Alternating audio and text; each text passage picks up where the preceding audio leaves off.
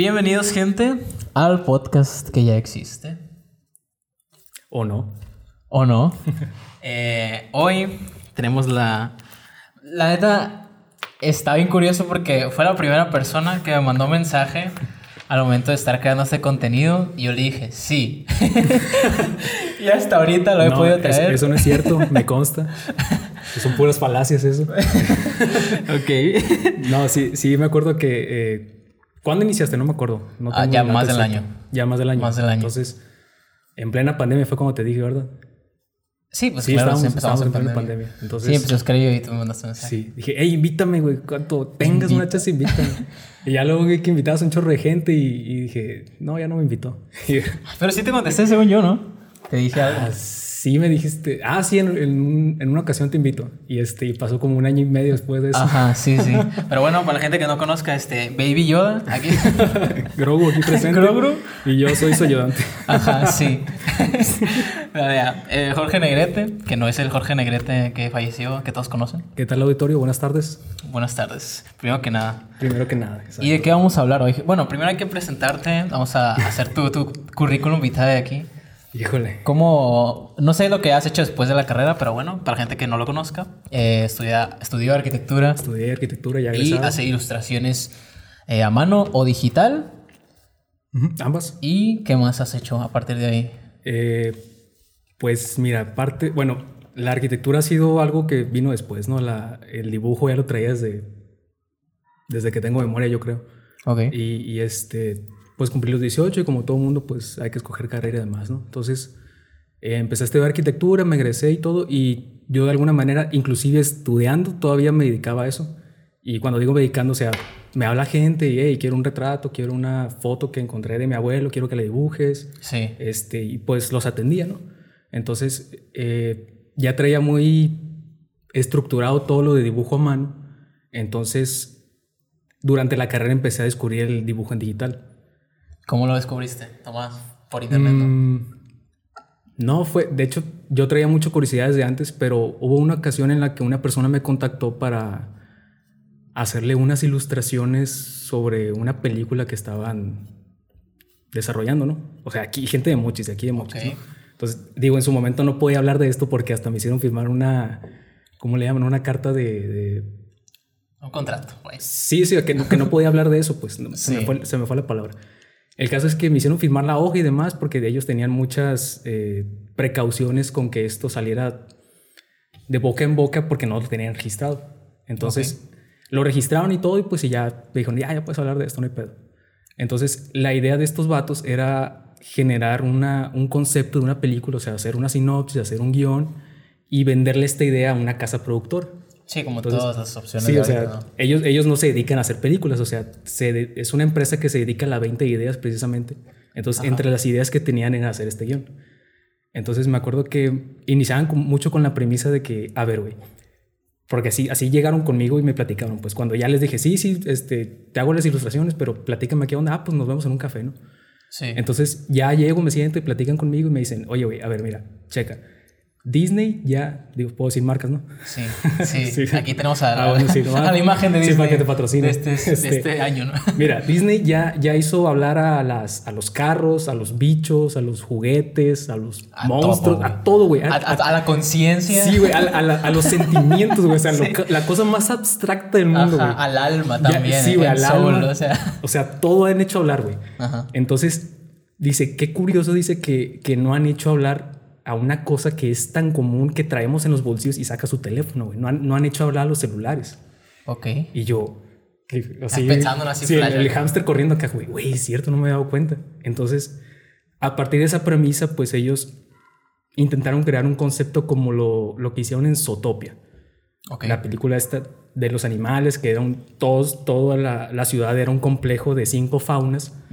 Y pues tenían esta, ¿cómo se llama? Eh, discrepancia entre carnívoros y herbívoros, ¿no? O sea, le, Sí. le crearon un conflicto social, pues, ¿no? O sea, está, está muy bien estructurado. Entonces Ajá. querían hacer algo muy similar. Entonces, la cosa era con celulares inteligentes y con celulares viejitos. Una cosa así. Ok. O sea, ahí, ahí va Sí, tomando esa- esa forma, era la premisa, ¿no? Sí, esa que- era la premisa. Entonces, me empiezan a platicar de, de estas ideas que ellos estaban creando y no, pues que las camas, güey, sean como las las cajas donde vienen los celulares, ya ves que tienen un moldecito y, Sí. y, el, y el celular así, ahí mero. O de que las de, que son por Bluetooth, ¿no? También. De los nuevos, al menos. Ah, sí, sí, los que son así, este, como en diagonal, ¿no? Y se reposan ahí los celulares Ajá. y se cargan mientras duermen, ¿no? Ajá, o sea, cosas. sí. sí, sí. Entonces, eh, dentro de, de todo esto que estaban creando, eh, la premisa también era que, bueno, vamos a crear personajes haciendo referencia a iconos de, de- que tengan que ver en el campo, ¿no? Sí. Entonces había un personaje que se llamaba Jobs, o bueno, que Sí, se apellida Jobs, que, era, que, que hacía, que hacía referencia a Steve Jobs. Sí. Había otro, un anciano que, era, que, le- que se apellida Cooper. Y pues este güey fue el que invitó, inventó el primer Motorola así grande, el, el blanco, Sí. que tenía una antenota. Y pues era un anciano de barba blanca. Si ustedes lo buscan en Google, ahí les va a aparecer Martin Cooper. Ok. Y, este, y es el modelo que sacó en el 76, ¿no? Una cosa así. Me quedé pensando cuál sería la alarma de un celular, ¿sabes? O sea, como el La alarma. despertador, ajá. O ya lo traería integrado. O sea, un, No, o sea, un ellos, celular, güey, como- ellos traían todas las funciones, o sea, se podían poner en modo avión, güey, se podían, sí, sí, o sea, podían llegar una notificación, hey, apágate, o... sí, Ok, ok. o sea, tenían- era, era su propio despertador. Sí, pues. ándale, exactamente. Entonces, mucho conflicto que ellos tenían. Y porque- el Apple Watch sería una mascota. ¿eh? Bien cara. sí, güey, sí, sí. O sea, tenían, lo tenían bien pensado todo. Pues yo llegué en una etapa donde ellos ya tenían al protagonista, ya tenían la sinopsis general, ya, ya tenían este. Querían hacer una maqueta, de hecho, por eso me hablaron, porque arquitectos, según. Sí. Este, pero yo estaba en ese Física la momento. maqueta o una maqueta. No, sí, física y todo. O sea, querían hacer una maqueta en 3D, pues impresa en 3D. Y este, Ok. yo estaba en ese momento en cuarto semestre, güey. O sea, en cuarto Sí. semestre. Entonces, eh, esto fue en 2016, hace ya cinco años. Entonces, eh, me hablan para, según hacer una maqueta. Primero me hablan para las ilustraciones y pues en los planes que ellos tenían estaba la maqueta. Entonces, ellos tenían muchas dudas porque querían ver cómo iban a lucir, a lucir los personajes, güey. Todavía tenían dudas de, por ejemplo, o sea, imagínate el celular, güey, y este, con manos y pies. Sí, sí. O sea, ¿cómo le haces, que, cómo le haces Que para que, cómo luce, cómo luce las extremidades de un teléfono?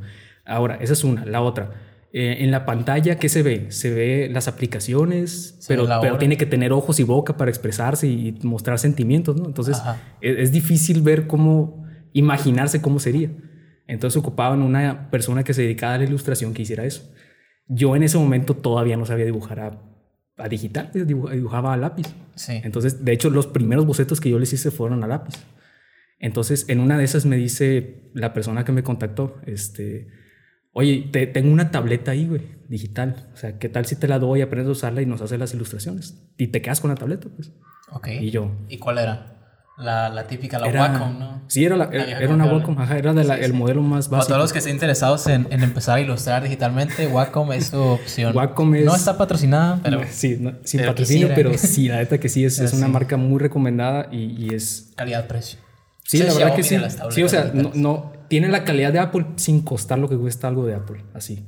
Y este, y lo, lo mejor de todo es que es una tableta que no ocupa baterías. Es, no sé qué tecnología tiene, yo creo que es NFC, donde se conecta directamente a la. La pluma no tiene baterías. Ajá. Y o sea, de alguna manera está sincronizada la tablet. O sea, la- yo no le cambio pilas, güey, le cambio la, la punta. La de- sigues usando, la misma. Sí, es la misma, es la misma. O sea, digo, hay unos modelos que tienen una pantalla, es un monitor ya, y sobre el monitor dibujas. Ah, sí, sí, sí. Es-. Sí, ahorita hay cada no, cosa, esas-. Sí, esas valen 17 mil pesos, güey, las Sí, más no, económicas. y es una pantallita como de, de 15 pulgadas. Sí, hay gente que también le gusta dibujar en tablets.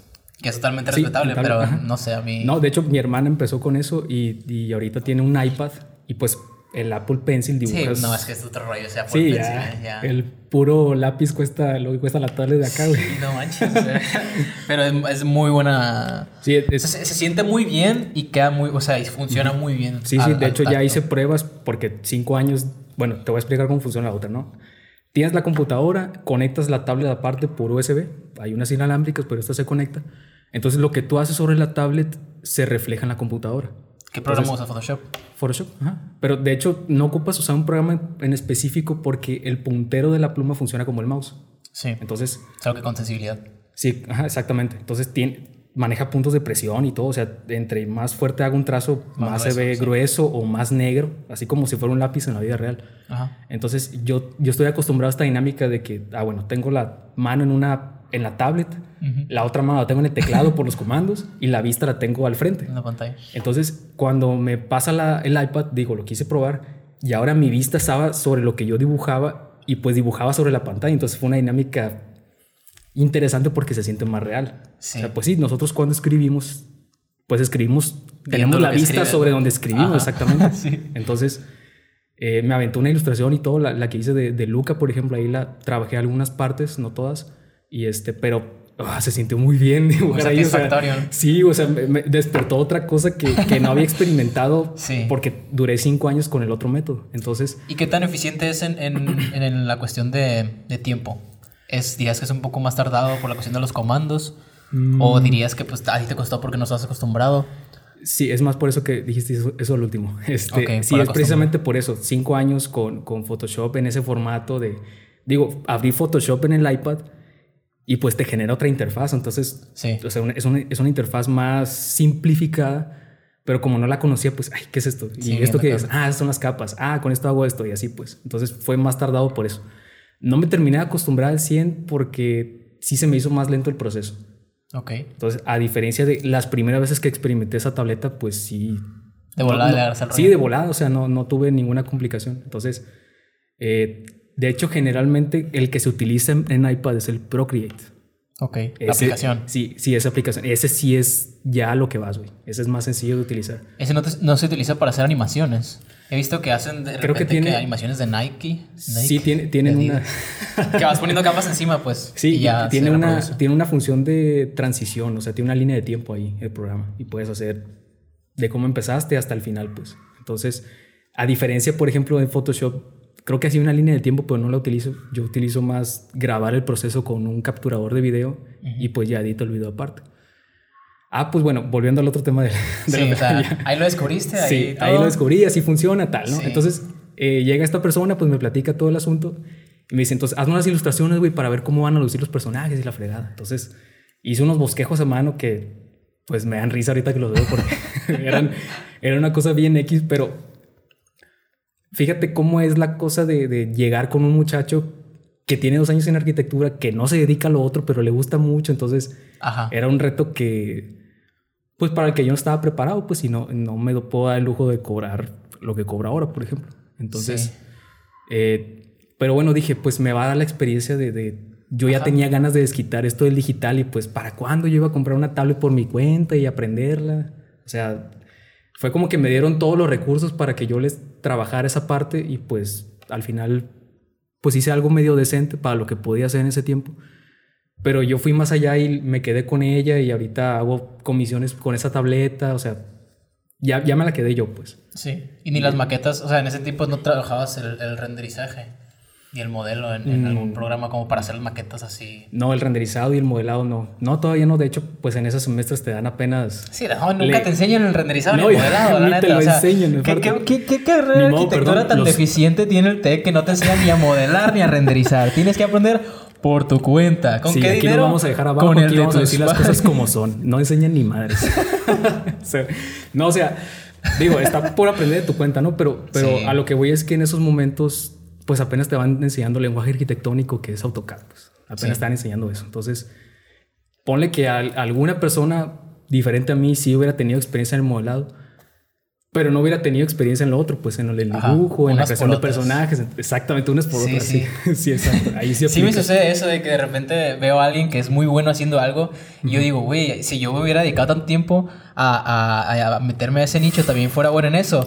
Pero no me puedo pensar, o sea, esa persona no sabe lo que yo sé tampoco. Sí, o sea, Y hay has muchas cosas que yo tiempo- sé. Has dedicado tu tiempo a otras cosas y ahorita sabes una serie de cosas que otra gente no. Y, Ajá. Pero, y por cada ejemplo, persona tiene sus, sus sí, o sea, ¿no? y ponle que una persona, no sé, se haya dedicado solamente a arquitectura, pues ahorita es un arquitecto muy chingón. Pero digo, no, no es por demeritarlo a él, ni, ni glorificarme a mí, ni, ni al revés, ¿no? O sea, pues cada quien se dedica a lo que quiere hacer y ya. O sea, Así sencillo. yo, por ejemplo, si me dices, oye, toda la experiencia que tienes en pintura, en dibujo, en digital, quítatela y póntela en, el, en arquitectura. ¿Cómo serías de arquitecto ahorita? O sea, Ajá. exacto. O sea, o quito todo lo demás y me voy a, la pintura tradicional. Sí. Ahorita sería un pintor, Sí, digo, seas el pintor, ¿no? sí, el pintor, pero no sabría hacer otra cosa, pues. Si es Jorge Negrete, el pintor. El pintor, ya. No es Ajá. arqui, ya no es dibujante. Pero fíjate que yo, nada. yo creo que una de las esencias de la vida es de que la, la creatividad o la, la manera de crecer es probando a hacer diferentes cosas. Yo honestamente yo no, yo no creo que una persona pueda dedicarse o deba dedicarse A una sola a cosa. una sola cosa el resto de su vida, porque no sé, se me hace un proceso cíclico que no te hace crecer como persona. No importa que tengas la oportunidad de, de generar dinero de eso o no, yo creo que el estar probando cosas nuevas, aunque sean... eh, se escuchen chistosas o, o tú digas, oye, porque estoy aprendiendo esto. Si a ti te, sí. te interesa aprender a cocinar un platillo, aprender a hacer brownies, de eso aprendes, ¿sabes? Sí, o sea, te quedan unas ac- actitudes o, o habilidades que puedes Ajá. aplicar en otros campos. La paciencia que tienes para cocinar la aplicas al momento de ser contador, por ejemplo. O sea, son Ajá. cosas que no tienen nada que ver, pero Sí. pueden compartir habilidades o, o cosas en común. Entonces, de hecho, por ejemplo, el, sabes que la pintura, el dibujo y la ilustración digital pues no son muy diferentes, o sea, tienen cosas que ver. Sí. Entonces pasa muy curioso que en Photoshop, por ejemplo, cuando si yo agarro un color amarillo y un azul y les pongo 50 de opacidad y los cruzo, me sale un verde, güey. Ajá. Como si fuera pintura de verdad, o sea, Sí. entonces cuando voy a la pintura tradicional, pues ya no me cuesta tanto trabajo entender cómo funcionan los colores, cómo se comportan, eh, cómo funciona el, ci- el círculo cromático, entonces... Pero, por ejemplo, ya en la pintura tradicional ya es diferente porque ahora ya tienes que calcular cantidades de pintura Claro. ya desperdicias, ya la pintura Sí, cuesta. Sí, en sí, Photoshop haces el color picker y ya tienes el color en Si chinga. te sale mal, le pones control. Z y ya. En la vida real no hay control Z, banda. O sea, no se puede. Sí. Entonces, son cosas que extraño del Photoshop en, en la vida real, ¿no? Entonces, eh, ¿te imaginas un sketch de comedia así de que Photoshop en la vida real? Estaría sí interesante. haber, sí estaría haber, interesante. güey, voy a sí debe buscar. haber. Y si no, lo voy a hacer. Algún zángano Chingue debe haber hecho, ya, ya lo Voy a haber hacerlo. hecho. Como sale este episodio, voy a hacer un sketch de Photoshop en la vida real, aunque sea un reel acá. Güey, yo 30 creo que he visto hasta de, de, de, de Word en la vida real. Word. ap- Aplicando comandos. Sí, una vez vi un video. no AutoCAD en la vida real. Sí, güey, sí, sí hay videos de, de gente aplicando eso. Y este.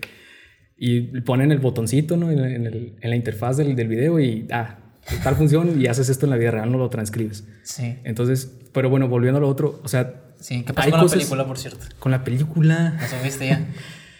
Pues sí, he- me he enterado que, por ejemplo, años después, no sé, un año o dos, contactaron a un ilustrador argentino que les hizo ya unas ilustraciones ya profesionales y todo. Y este, yo las prim- la primera vez que la dije, wow, o sea, Sí. tengo que llegar a este nivel, ¿no? Entonces, ya nomás, nomás me las imagino yo porque yo nomás las vi. Y este, y les hizo unas ilustraciones muy decentes, pero creo que no llegaron a la idea, güey. Digo, hasta ese momento, ¿no? No siento Sí. que haya progresado bien porque yo veía a los personajes y se veían hasta bizarros, güey. Porque trataban de ponerle un rostro de ala a los teléfonos y, y le pusieron las extremidades así como si fueran de robot. ¿Me explico? O sea, era, era un poco Sí, un poco extraño. sí. Yo, la primera que, la- o sea, ahorita que mencionaste de que cómo, cómo se vería para ti alguien con un, teléfono con extremidades, yo me imaginé siluetas simples, ¿sabes? De que una Sí, línea negra. No, y de hecho, mano. yo en su momento les comenté, como en la película de huevos.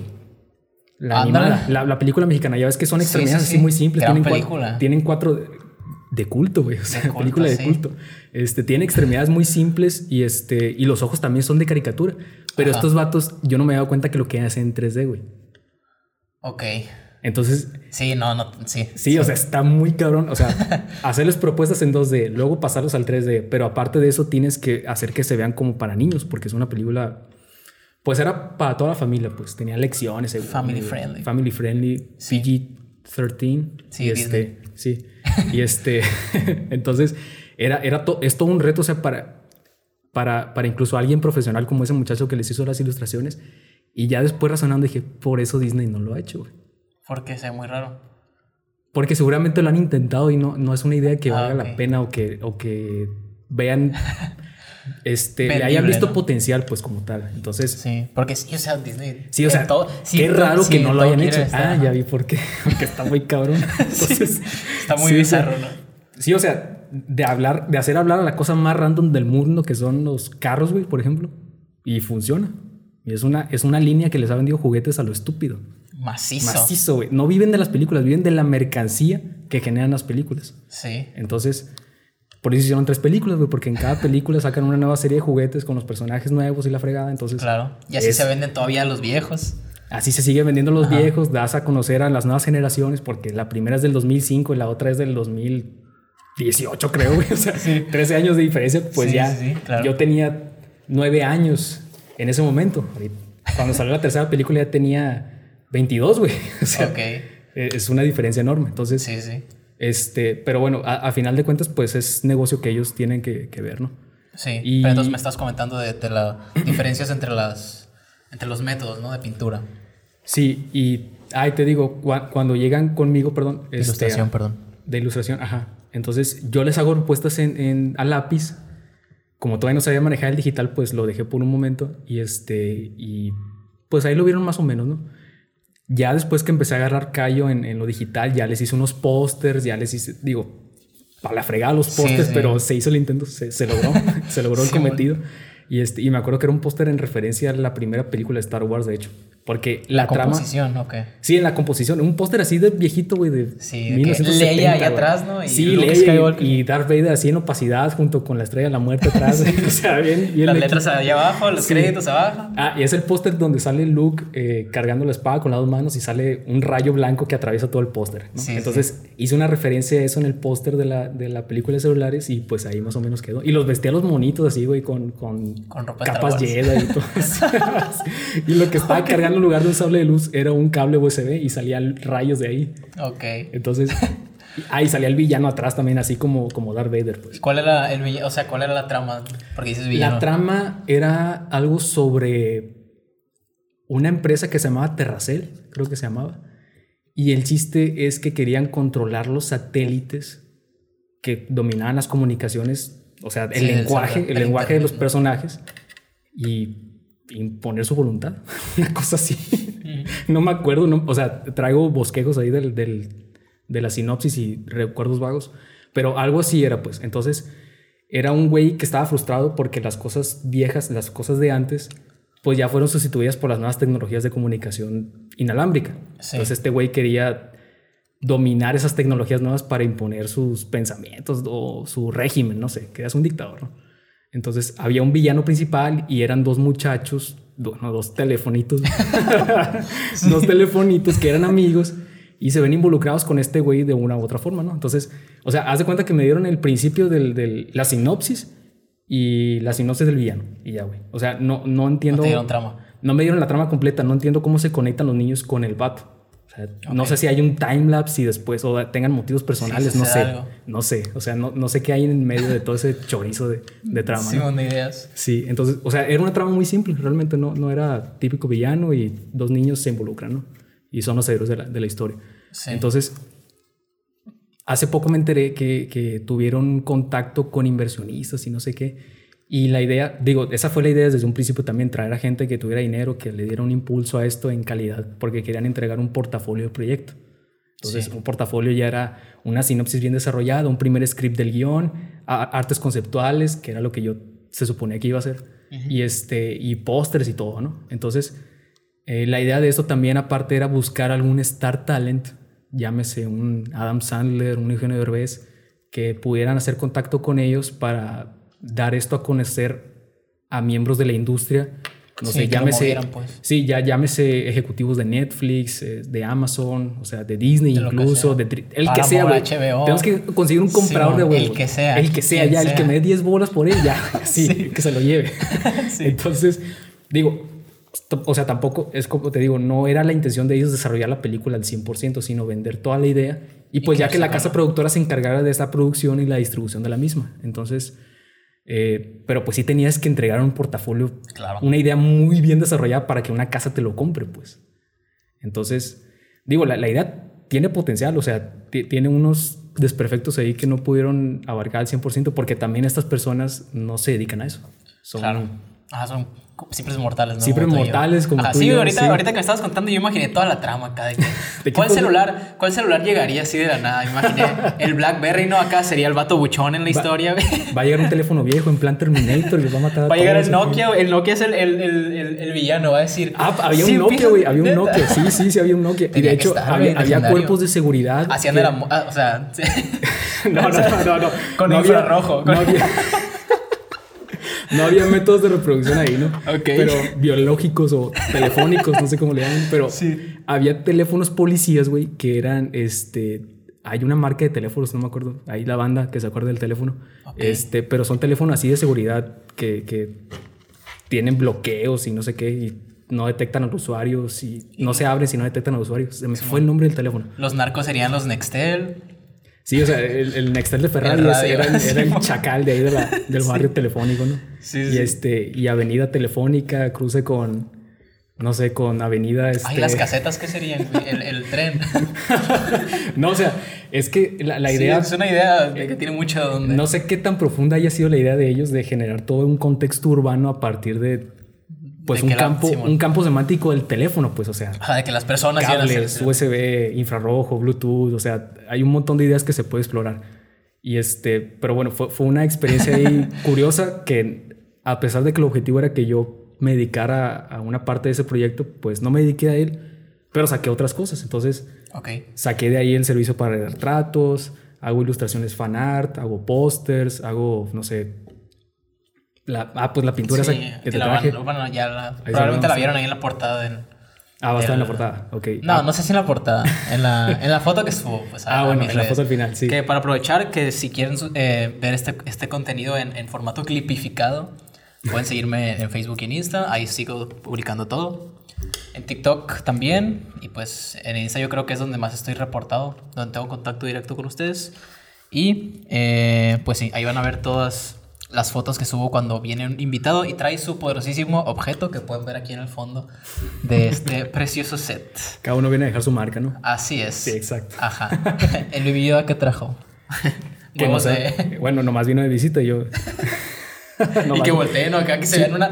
Que al momento de estar editando, vea cómo se voltea la cara del video, ¿no? Sí, parte- cambia de posición, y luego trae unos lentes. Ajá. Estaría muy curioso. Sí, Pero, me acompañan las historias a veces. Sí. Muy De bien. ¿Cómo empezaste a, a monetizar tu, con tu, tus creaciones, por así decirlo? Mm, empecé a monetizarlo. Bueno, no monetizar, sino saber distribuirlo y empezar a, a- Sí. a valorarlo y ponerle precio también. Moverlo, el Mm. Que he visto que estás presente en casi todos los eventos de, de cultura, si le podemos llamar Bueno, así, aquí en la ciudad. Sí, ahora por la pandemia no, no ha habido eventos. Pues Ajá. de hecho el último que evento que al que fui pues fue el de ustedes, el del Conflace. Con Flays Norte. Con Flays ustedes, como si fuera mío. No fue mío. Sí, no, pues, eh, yo- pues ustedes, ustedes me contactaron, yo los vi en la página, yo los vi en el evento como, como estrellas ahí firmando autógrafos y no sé Oh, qué. ahí yo ni estuve ahí, yo no estuve metido ni participé. Qué pedo. Ay, las fotos quién me las tomó. Ah, bueno, sí. Pero es porque, porque tú me dijiste, ¿no? Ah, bueno, sí, sí, pero ahí andabas pues en el evento. Sí, sí, ahí andaba. No, o sea, eh, este fue, pues ¿cuándo fue? En septiembre, ¿no? 2019, creo. Creo que Unos sí. atrasos por unas lluvias que hubo en ese entonces y Sí, sí, sí, que se cambió, sí. Sí, se claro, cambió de sí. fecha, es cierto. Me parece que fue hace como mucho ya, ¿no? Sí, Siento que tenemos siento como que que, en, este, en este domo de no saber qué está pasando con el mundo. este, este año 2020 2021 que no se han sentido, que Ajá. sienten que pasa pero no pasan. Así es, como la película esta donde sale Jim Carrey, que descubre ¿Cuál? que todo es una serie, que todo el mundo está viendo una serie de su vida. ¿No la has visto? No me acuerdo cómo se llama, siento que es una película muy famosa. Haz cuenta que hacen un contexto donde Jim Carrey es el protagonista y él está viviendo una vida como tal. Es como si alguien te hubiera contratado a ti para formar parte de algo que yo estoy haciendo en mi vida, pero en realidad toda la gente está viendo esto en directo en su televisión. Hay un público pues. Simón, todo. hay, hay un en vivo 24 horas de mi vida y toda la gente está viéndolo en el mundo, pero yo estoy encerrado en un domo gigante donde hay diferentes lugares a los que yo puedo acudir y toda la gente contratada que se relaciona conmigo pues está cumpliendo un papel ¿no? que le están poniendo. Entonces, el, el director, del, el director de, del, del, pues de, la, de la novela, en este caso, que sería una novela acerca de mi vida, está tratando de dirigirme a mí, el personaje principal, que en este caso es Jim Carrey, hacia donde él quiere que acabe la, la novela, ¿no? Entonces a- el- la- se pone interesante la trama porque Jim Carrey descubre que todo está siendo manipulado para que él haga lo que el director quiere que haga, ¿sabes? Es un peliculón. ¿Qué película que es, qué No me acuerdo cómo se llama. Estoy seguro, si alguien sabe, pónganlo en los comentarios. Pero estoy seguro de que, de que es Sí, una película muy quiero, quiero saber famosa. qué película es porque no me suena ni madres qué Está película. en Netflix, está en Netflix. De hecho, Jim Carrey me gusta mucho. Eh, hay gente que le gusta más de, de actor de drama que de comediante, pero a mí se me hace un monstruo, la neta. Que ahorita ya lo escondieron Para- porque pues, hizo sus actos en contra de la industria Illuminati. ah, sí, y ya, lo, ya lo mutearon, que estuvo muy raro eso. O sea, que llegó. Fue la última vez que lo han visto, creo, con, con Jimmy Fallon. Que llegó y empezó a hacer de que así. Haciendo y, señas y Jimmy de- Fallon, ajá, sí, Sí, señas de- o, o diciendo hate hacia la industria. Y Jim Fallon decía de que, oye, ¿qué es eso? ¿Qué es eso que acabas de hacer? O sea, como que Jim Carrey venía tirando, Y se la tirándole hate. y se Jim apaga la Fallon- transmisión. Ajá, no, Sí. no se apagó, pero fíjate que en los comentarios de esos videos eh, dice la gente, testimonia, que no hay. O sea, que en realidad en, en el, en el evento, en el, en el ¿cómo se dice? En el late night show, no, nadie se reía de lo que estaba diciendo Jim Carrey, que todos estaban de que impactados. Y en el video pusieron risas falsas. El, el late night ya el late night ya lo hacen sin público o perdón, ya No, sin, ese sin hace grabar, rato, sin grabar pues. Fue hace mucho rato eso, madre. Caso madre. Ajá. Dejen las drogas, muchachos. Dejen las drogas Sí, y este- eh, corran de la industria. Bueno, hagan lo que quieran, pero no vayan a programas en vivo. Drogados. Ajá. Sí, menos. Sí. Igual, háganlo, no pasa nada. Sí. No Pero lo bueno, sabía de, ese- de ese dato. Sí, la neta está muy perturbador. Muy, Y yo muy pensé que andaba muy al tanto este güey porque volvió a- al cine por la película de Sonic, hizo el villano. Ah, sí, y este, cierto. dije, ah, pues este güey Sonic. volvió después de, después de que en 2015 haya fallecido su novia. Sí, neta tiene una historia muy trágica. Jim Sí, o sea, puros altibajos este güey. Digo, Sí, qué bueno sí. que se mantiene a flote haciendo las cosas que, tiene, que le gustan hacer. que le como arte también empezó a dibujar un montón. ¿A poco empezó sí? a hacer, sí, empezó a hacer. Ahorita ya las hace más digitales, pero él hay un empezó. documental de su vida, pintando. güey. Un documental de su vida, no sé. Debe haber, ¿verdad? Habrá que buscar. O sea, me está diciendo un chorro de cosas que no sabía, güey. Sí, sí, sí. De hecho, lo sigo en Twitter por lo mismo, porque hace mucho, mucho, mucha ilustración, mucho dibujo político, con carácter político, diría yo. Ah, ok, crítica social, pues. Sí, crítica social o, o- o autorretratos de algún estilo. De hecho, Antonio García Virán, que no sé si sepas quién es, es un, Mm, no un crítico de arte en YouTube.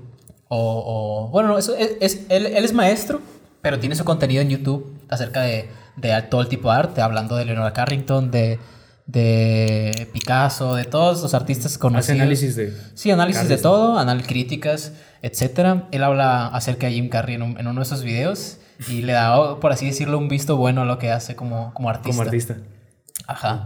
No, de hecho, fíjate que la, la película más turbia, ahorita que dijiste esto de los Illuminati y demás, la película más turbia que yo le había conocido es la del 20 número 23. ¿No sabes cuál es? Eh, pues él es él protagonizando un güey que está obsesionado como el con el número 23 y lo veía en todos lados.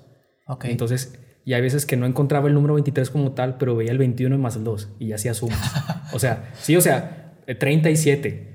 Des- ve- veía el 307 y hacía la resta, el 30 menos 7, 23. O sea, es- en todos lados está el 23 según él. Y el póster de la película, de hecho, es, es él pintado, él, él su cara con un chorro de 23 en su rostro. Ok.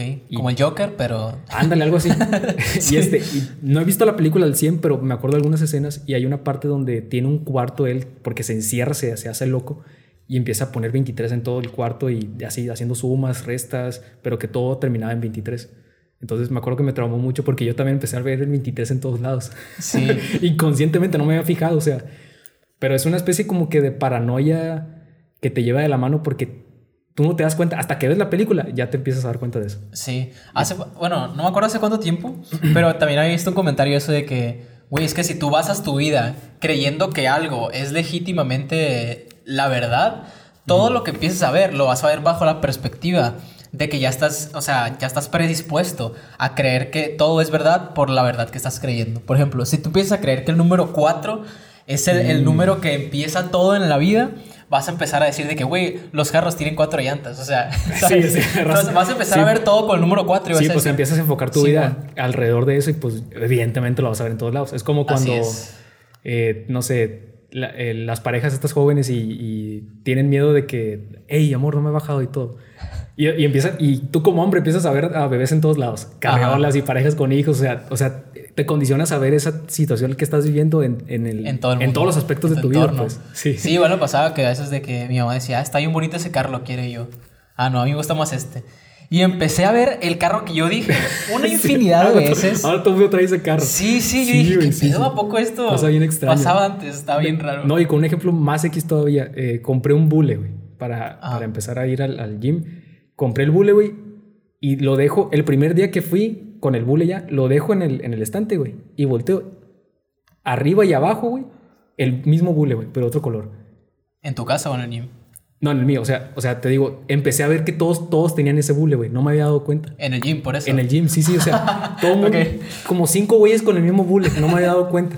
Entonces, este, pero o sea, hasta que lo compré, ya que vi el bule, ya que lo tomé, ya que lo empecé a usar, me di cuenta, empecé a notarlo en otros lugares, pues. Entonces, digo, es un ejemplo más X que el tuyo, ¿no? Pero, Sí, pero, pero o sea, sucede. eh, sucede y da, da miedo a veces porque no te das no te das cuenta antes y luego darte cuenta después es- está cabrón el proceso. ese. sí te espanta, la Sí, neta. está bien raro. También hay una, hay una película ahorita que estaba diciendo el 23. Creo que es Will Smith el protagonista. Es una película de apuestas. Donde. Sí, Sí, sí, sí, es Will Smith. Sí. Vi un clip en Facebook, la neta, ni he visto la película completa. Pero el clip que vi, llegan, llega Will Smith y su esposa a, a apostar a un evento. Creo que es un esposa. Super Bowl. Bueno, la persona que, que, que es su pareja en la, Ah, ya me acuerdo en de esa en escena. la- en la película, ¿no? Sí.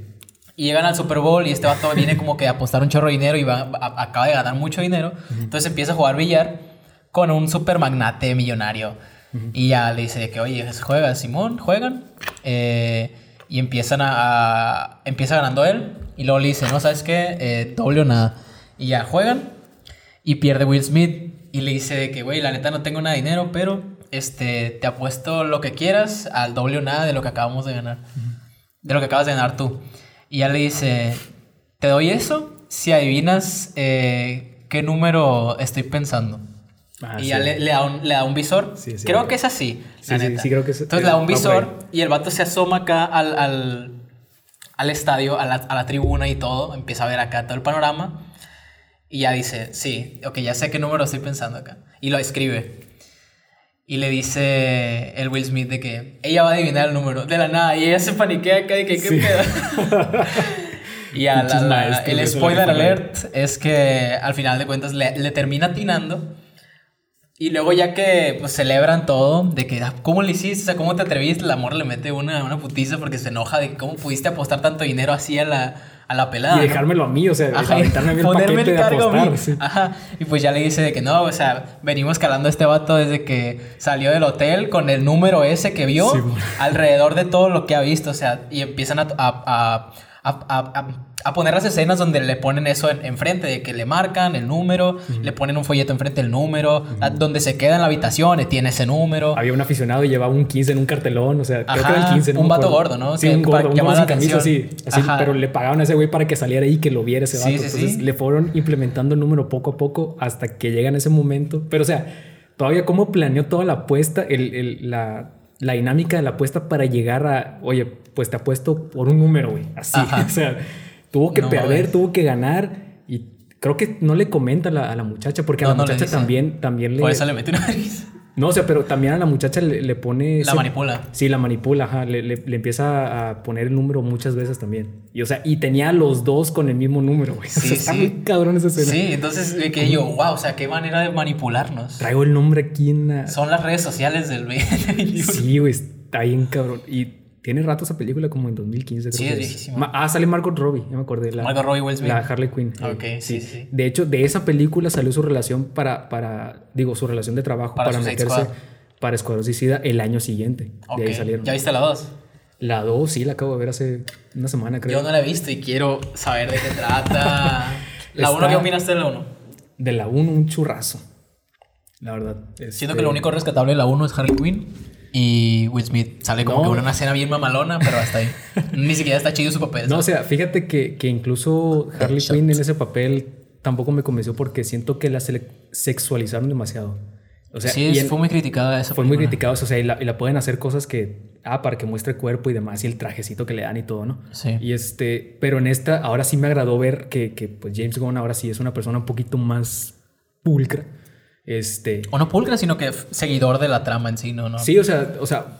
No pues, vendedor, más- ¿no? A pesar de que está bien pirata, el güey es un poquito más decente y ya le, le permitió a la actriz escoger su vestuario, ya anda en vestido largo, ya anda en pantalón, o sea, Sí. ya a gusto, güey, porque a la, dice que en la, en la otra película que fue muy incómodo traer todo el rato porque nunca cambia de vestuario el short que trae y la, Sí, y la y las mallas. Sí, las mallas, o sea, la, la pusieron bien complicada la vestimenta. Y este, y de hecho, en medio de estas dos películas pasa la de Birds of Prey. Birds of Prey, las es protagonista ella. Sí, entonces ahí dice también que, ay, qué bueno que fue una directora porque fue una mujer la que lo dirigi- la dirigió. Sí. Y este, ay, me dejó escoger el vestuario y ya salgo con ropa bien, cómoda, ¿no? Sí, más las- cómoda, bien sí. elegante, más a su gusto y pues ya, ya, ya poco, qué bueno que poco a poco nos vamos dejando la idea de que pues las mujeres son para sexualizarlas y en el cine, ¿no? Aparte. Sí, Y que es- también en, en Queen's Gambit le criticaron mucho eso al, al director porque ponía a, a la Beth Harmon como toda jodida, así de que en la etapa que tiene depresión y así que no quería hacer nada la perdón, ponía la, la serie esta de la... De la Queen's Gambit. Del La del ajedrez. ajedrez, ajá. Sí, ah, ok, ok. Que la ponía de acá la depresión total y estaba ella tirada en calzones y una blusa así. Sí, o sea, borracha. Es como que, que, o sea, ¿qué, sí. ¿qué, qué No, aporta eso? No aporta nada a la No trama y ni nada, siquiera es algo realista. Hay que ¿sabes? ponerla en, en pelotas ahí en la cama. Sí. sí. Es Beth Harmon, hay que aprovecharla. Sí, yo, yo siempre estaba en contra de eso de, de- digo, si no aporta, pues, ¿para qué, güey? O sea, ¿para qué le haces emoción? Digo, tienen esa idea de que atrae más clientes, bueno, más taquilla, la fregada, porque Sí. pues, sí, pues una actriz guapa llama la atención y la gente va a verla.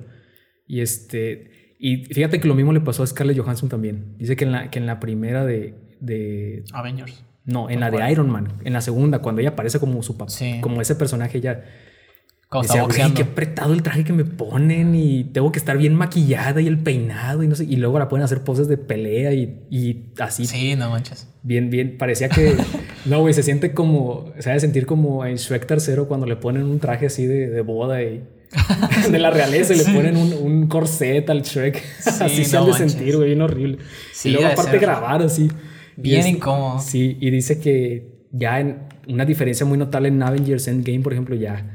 ah, Hasta el final, ¿no? Sí, hasta el final, güey. O se sea, no, o sea, pero, pero digo, fue, fue un proceso gradual, ¿no? Pero, por ejemplo, Sí. en, ese, en ese punto, en Avengers Endgame, eh, ya con el pelo corto, ya un look más desaliñado, este, ya con vestimenta más formal. Digo, cuando se tiene que poner el traje de batalla, pues es un traje, una armadura bien, ¿no? Pero ya no es un, un spandex Sí, este, súper pegado con, con armas y la fregada, ¿no? Parece que las envuelven en ese plástico que Sí, te venden en la ley acá para Te envolver envuelven tu en cinta comida. y tú tienes que pelear, güey. Así. Sí. Tienes que hacer los hombres no, no me acuerdo de alguien así que haya sido sexualizado o que hayan hecho, que hayan vuelto la, la toma para ¿Pero hacer alguna dices? sexualización. En un hombre, pues. Rara Ah, vez no, me toca que- de que ver cuando se bañan así. O, en la serie Luis Miguel también se ve una parte donde se levanta Diego Boneta y se le toma de la espalda y pues se ve acá desnudo, pero de espaldas. Que yo también me digo, pues, Yo creo ¿eso que el no caso más cercano en un hombre eh, ha sido con Schwarzenegger, Ok. con Arnold Schwarzenegger. En las primeras películas de Terminator hacía muchas tomas sin camisa, güey. Y en la en Terminator 2 él sale desnudo, de hecho. Bueno, eh, este, censura- censurado, pues no. Sí, pero- No, es, es al principio. Pero o sea, se supone que llega del futuro y, y, pues la ropa se desintegró en el viaje en el tiempo y, apare- y es un robot, se supone, aparte. Entonces, ¿no lo has visto? ah? No, no lo he visto. Bueno, es un robot, güey. Él no es un ser humano en la película, nunca ha sido un ser humano. Es- siempre ha sido un robot. Y este. Spoiler. Spoilers. no, si ya no la vieron, pues ya. ya, ya, ya es su culpa, ¿no? Salió hace 40 años, no jodas. Sí, sí. Este. Es un robot y entonces en el viaje en el tiempo se desintegra la ropa y aparece una escena donde él pelea en un bar con unos motociclistas y le quita la ropa a un motociclista y se lleva su moto. Ok. De ahí sale esta imagen de él muy famosa que es con una escopeta, él en moto y con chaqueta de cuero y todo. Pues Sí, mamadísimo. mamadísimo. Pero ¿no crees que perdían la oportunidad para quitarle la camisa en algún momento, no? Ajá, igual a Pero Rambo, digo- igual a. Pero o sea, es un caso, digo, te digo, es lo más cercano que me ha tocado ver porque a diferencia de otras actrices, este güey es fisiculturista. Todavía en Ah, esos sí. años estaba activo, entonces Sí, que fue la meca del fisiculturismo, Arnold Schwarzenegger. sí, o sea, claro, entonces este pues se hizo actor de Hollywood y pues se tuvo que teñir a, A a las la exhibición de su cuerpo más de lo necesario, ¿no? Ajá. Entonces, de hecho, John Cena, por ejemplo, que aparece en Suicide Squad. Hay una escena donde aparecen calzones, güey, literalmente en calzones.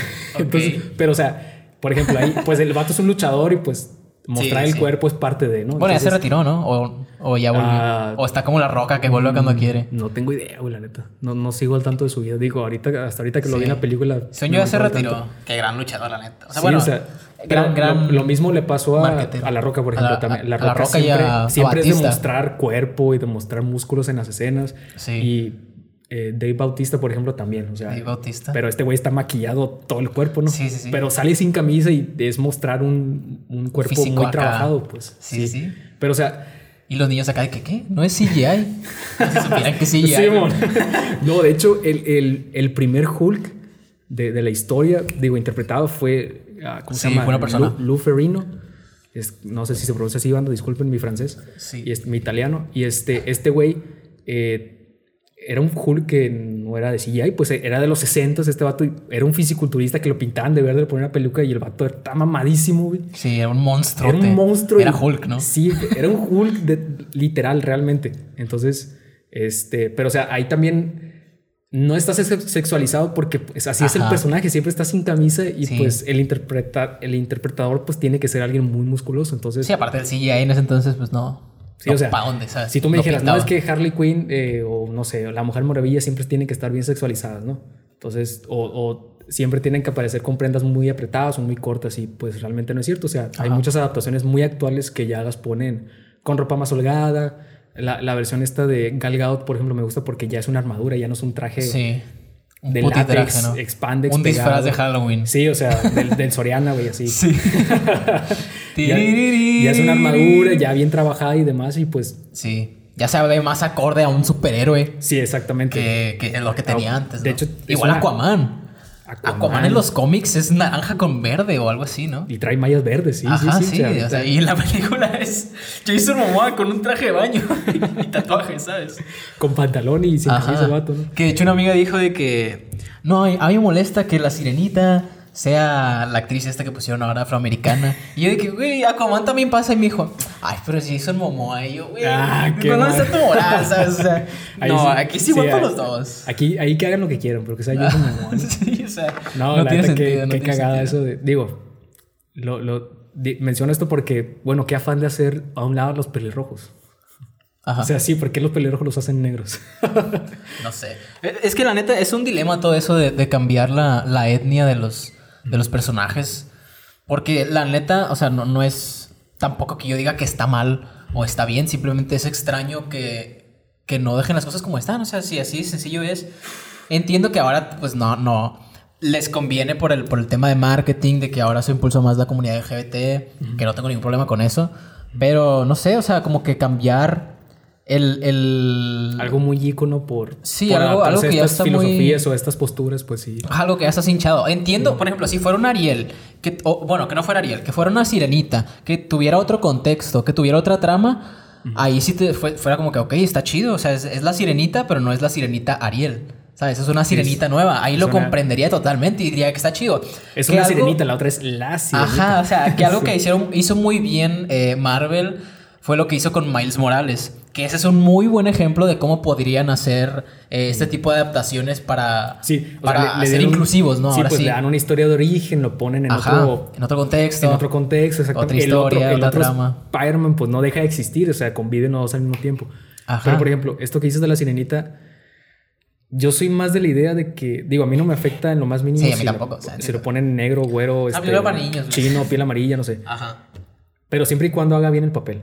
O sea, si hace una sirenita bien, Claro. si, si, digo, aparte, in- independientemente del papel que ella haga, pues si la película funciona y la actuación de ella funciona, Sí, aparte canta. No mames. o si sea, canta bien y, una- y actúa una bien, o sea. ¿cuál es el problema? Pues Ajá. ahorita no puedo ni defenderla ni atacarla porque no salió No la película, no hemos visto cómo está la película, cómo actúa ella, entonces, o sea, ese es el veredicto final.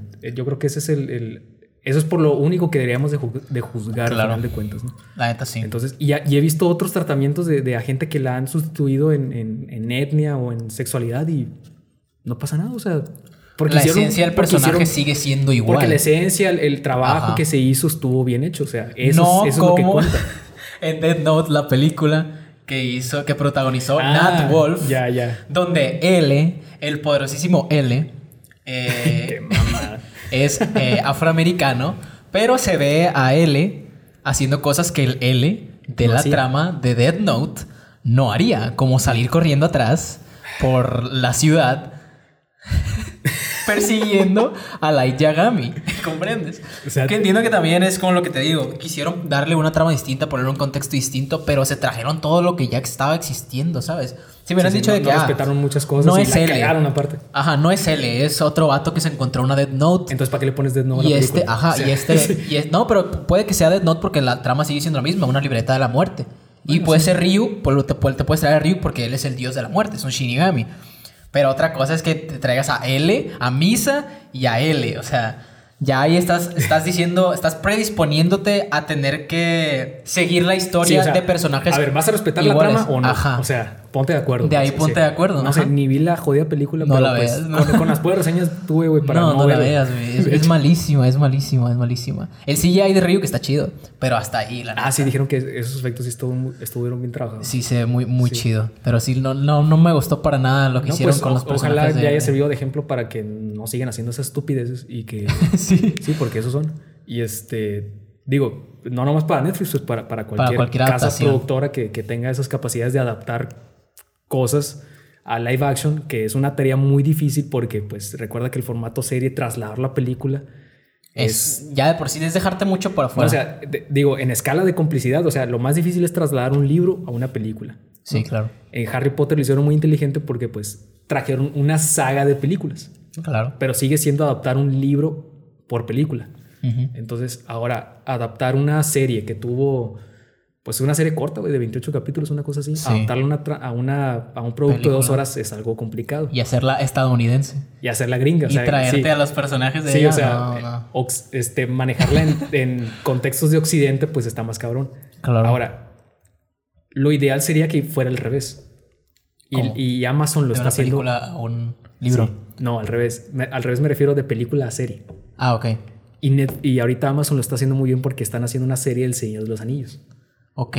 Yo no O sea, sabía eso. No estaba enterado. No, ya, ya es la producción más cara desde Game of Thrones. Le están metiendo un presupuesto así de que va a ser el próximo Game of Thrones de. de- Ok. Pero ahora creo que es de. Tengo entendido que es de Amazon.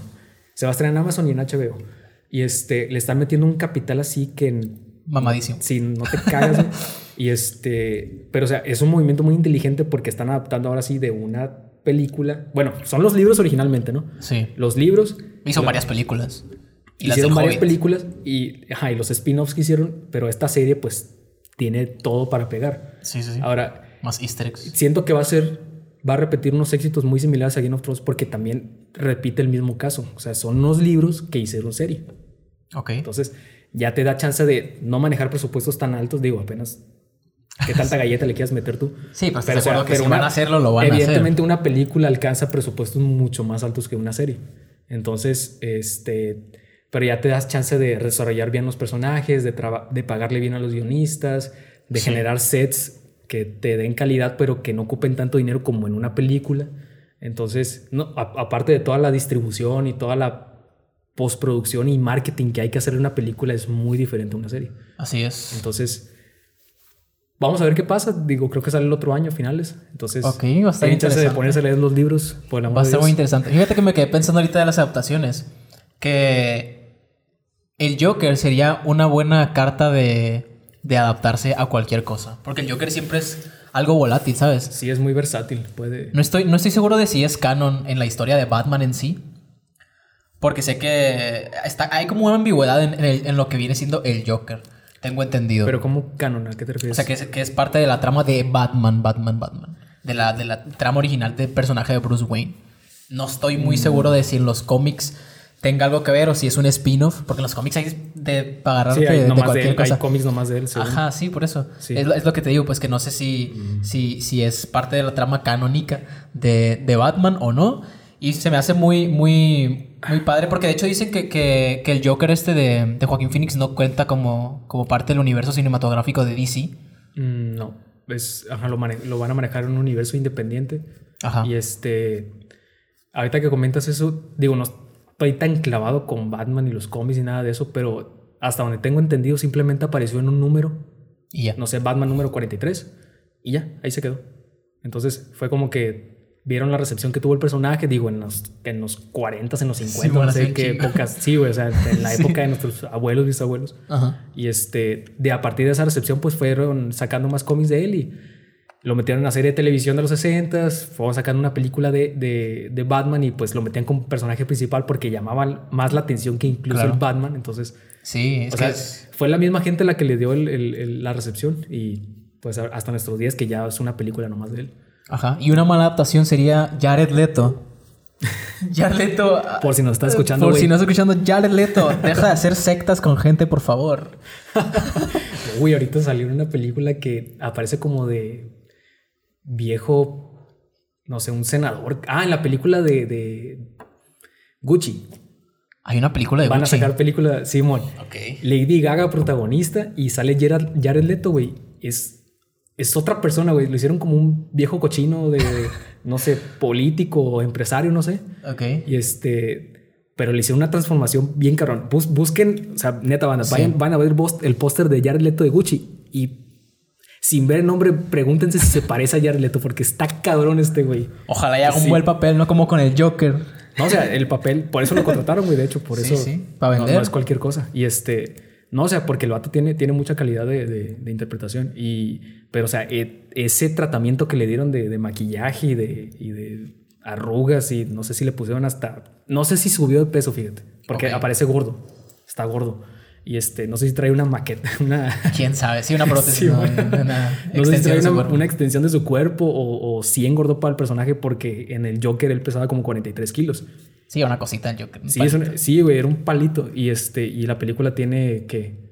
Salió en 2019, pero pues eso, eso lo grabaron finales del 2018, o sea, hace tres años ya. Sí. Entonces- ¿Jared Leto tiene algún récord de haber cambiado drásticamente su cuerpo? Que si ya el Leto tiene récord. Ajá, o sea, si tiene alguna Mm. referencia de...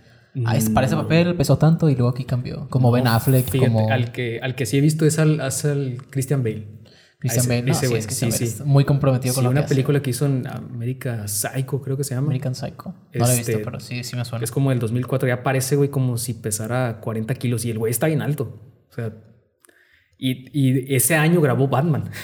A la O sea, madre. Y se fue Batman. Fue Batman y después pesó nada. No, no me acuerdo, es que ¿Cuál fue Batman primero? Inicia salió en el 2004 y esa película, según yo tengo entendido, salió en el 2004. Entonces no sé cuál la grabó primero. Pero, o sea, No está cabrón. es muy poco tiempo para esos. Pues de hecho, le hicieron advertencias, güey. Estás cambiando un peso muy rápidamente y pues eso no es bueno ¿no? Ni para ninguna persona. Entonces, Sí. este, rutinas que te pide ser Batman, güey, pues no es cualquier cosa, güey. No nomás Claro. es ir al gym. Eso es un plan de entrenamiento. Prácticamente todo el día estás entrenando y comiendo, güey. Sí, sí, con la, tarea de adaptación de cuerpo de los actores está Para ser bien Batman, güey, no es cualquier cosa, güey. Es- Bien, bien Tienes cabrón. que ser una bestia para de hecho, de hecho, La Roca está ahorita, va a ser un, per- un superhéroe, no me acuerdo quién es. No sé si esté seguro. ¿Quién? Sí, sepas, La Roca, Dwayne Johnson. La Roca. Ah, sí. sí, se está preparando para ser un superhéroe. El Black Adam, ¿no? Algo así. Black Adam, Simón. Sí. Y él dice que esta va a ser mi mejor forma física de toda mi vida para ser superhéroe. Me estoy preparando bien cabrón. Y yo, güey. Acaban de estrenar esto de, de Jungle Cruise. está mamadísimo. Sí, o sea, Sí. Nadie va a Es notarlo. una película de Disney, está mamadísimo. güey. Ajá, no, no, no sé qué vaya a hacer, güey. O sea, yo No sé sé, cómo puede seguir mejorando de forma física ese Pues hombre. es que no está tan ruco como. Entonces, Este, continuamos con una pequeña interrupción. Estabas hablando de que van a meterle mucho dinero a la serie de El Señor de los Anillos. ujú. entonces, Yo no estaba enterado de eso.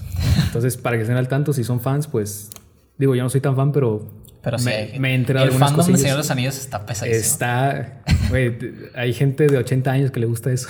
Pues güey. está bien, o sea, Sí, la pues, está muy buena. Sí, pues publicaron esos libros en la Segunda Guerra Mundial, entonces. A la madre, no sé eso. Sí, son viejísimos. Gran creo, dato. creo que son de la.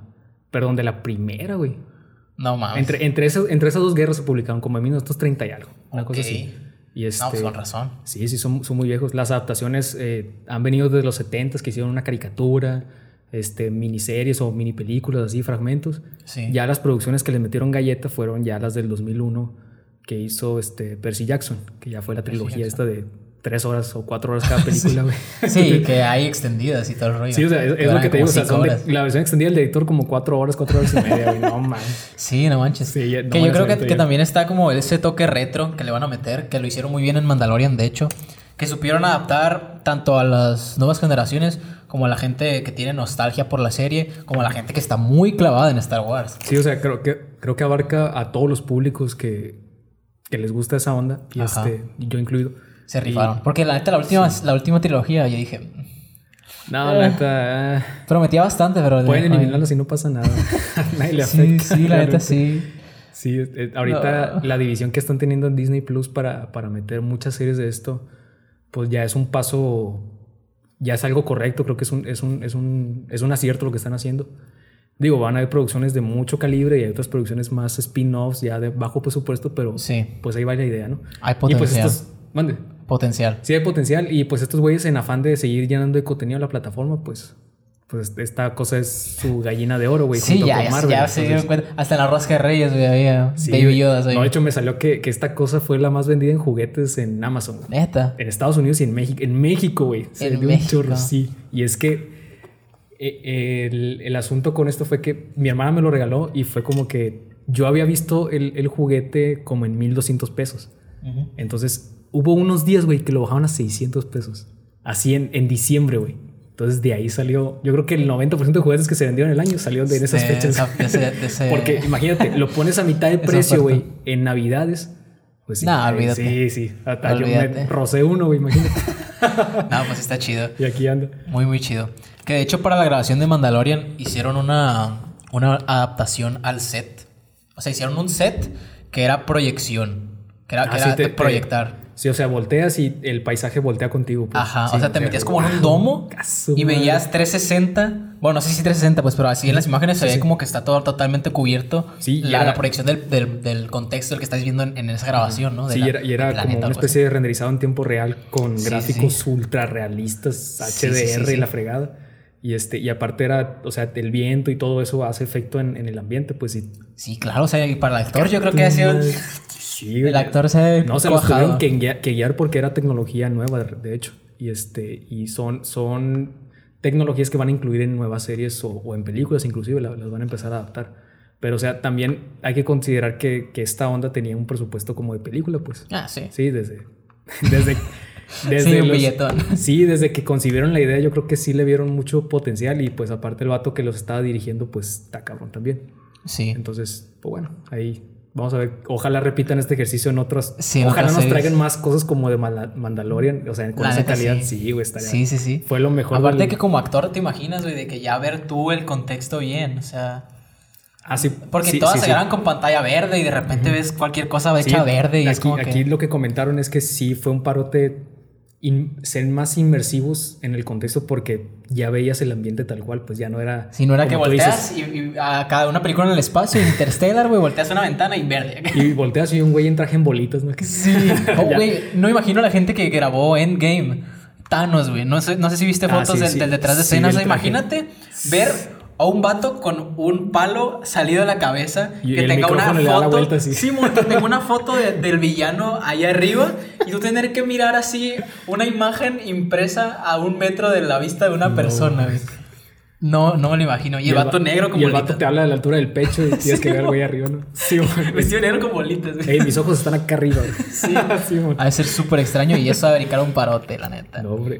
Digo, van a mejorar mucho en las próximas décadas este, este sistema porque sí, sí se les complica algo. Pero, o sea, ya son carreras, inclusive el, el- esto de la captura de movimiento.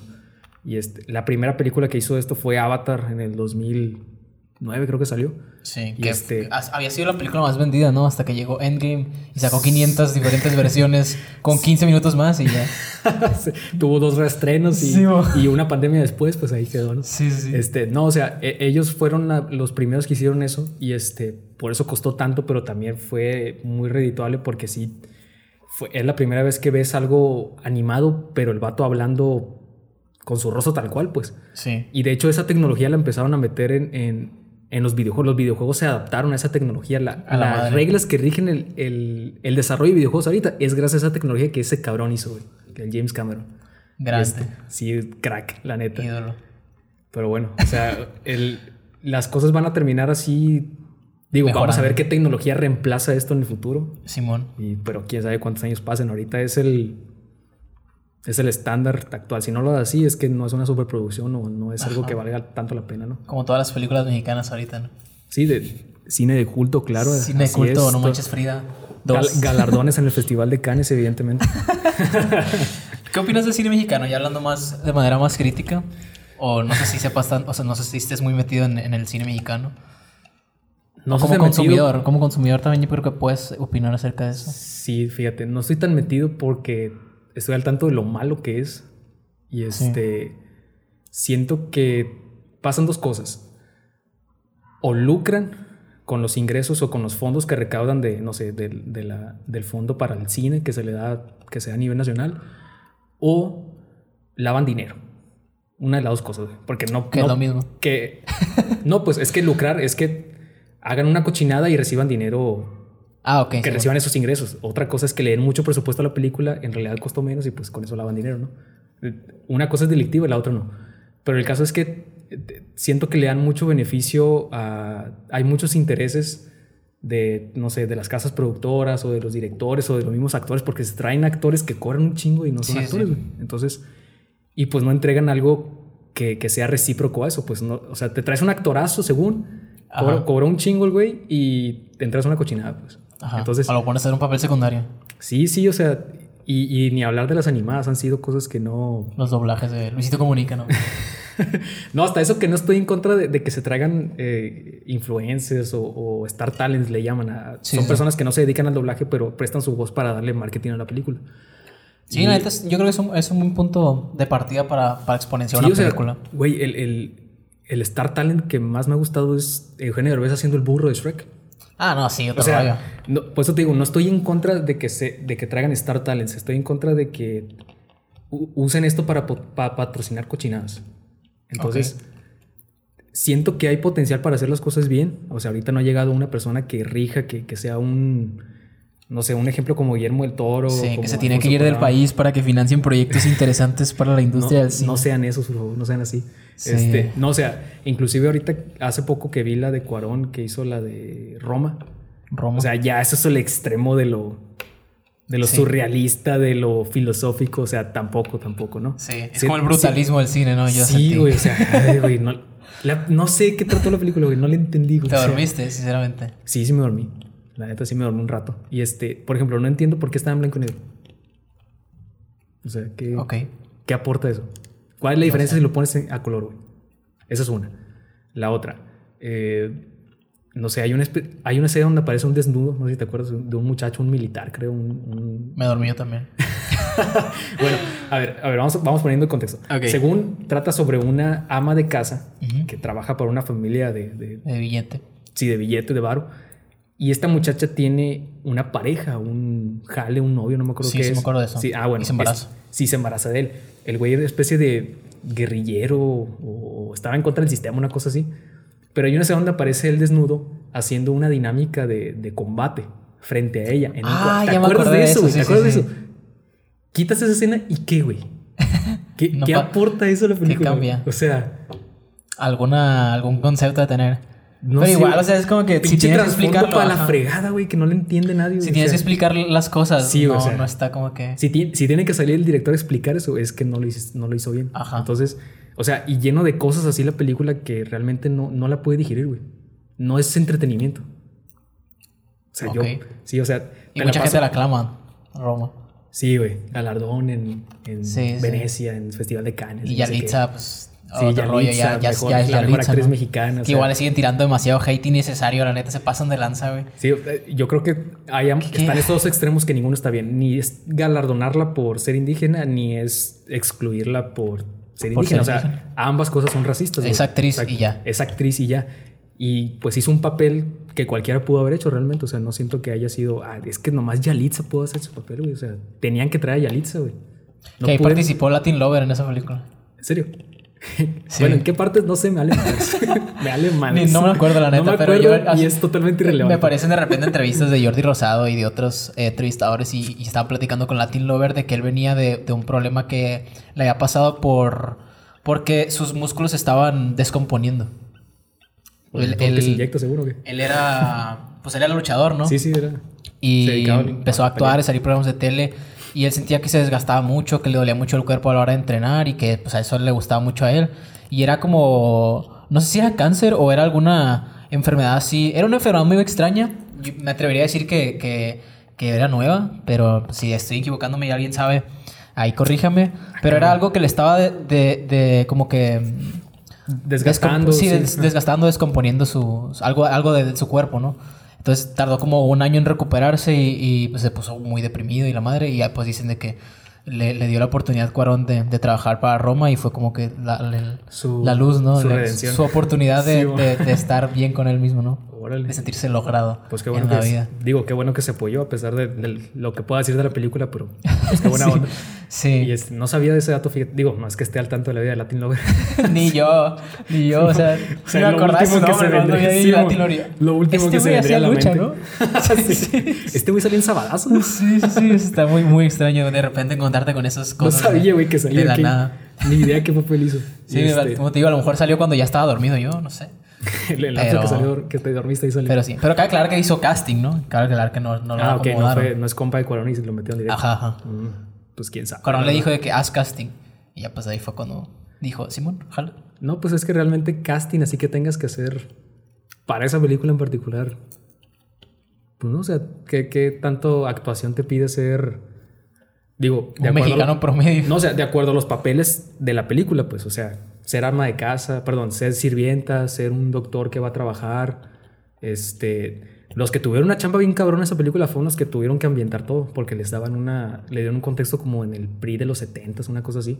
Sí. Y aparecían este, banners de los candidatos que iban a ser para presidente Sí. diputados, no sé, o sea, aparecían los carteles, güey.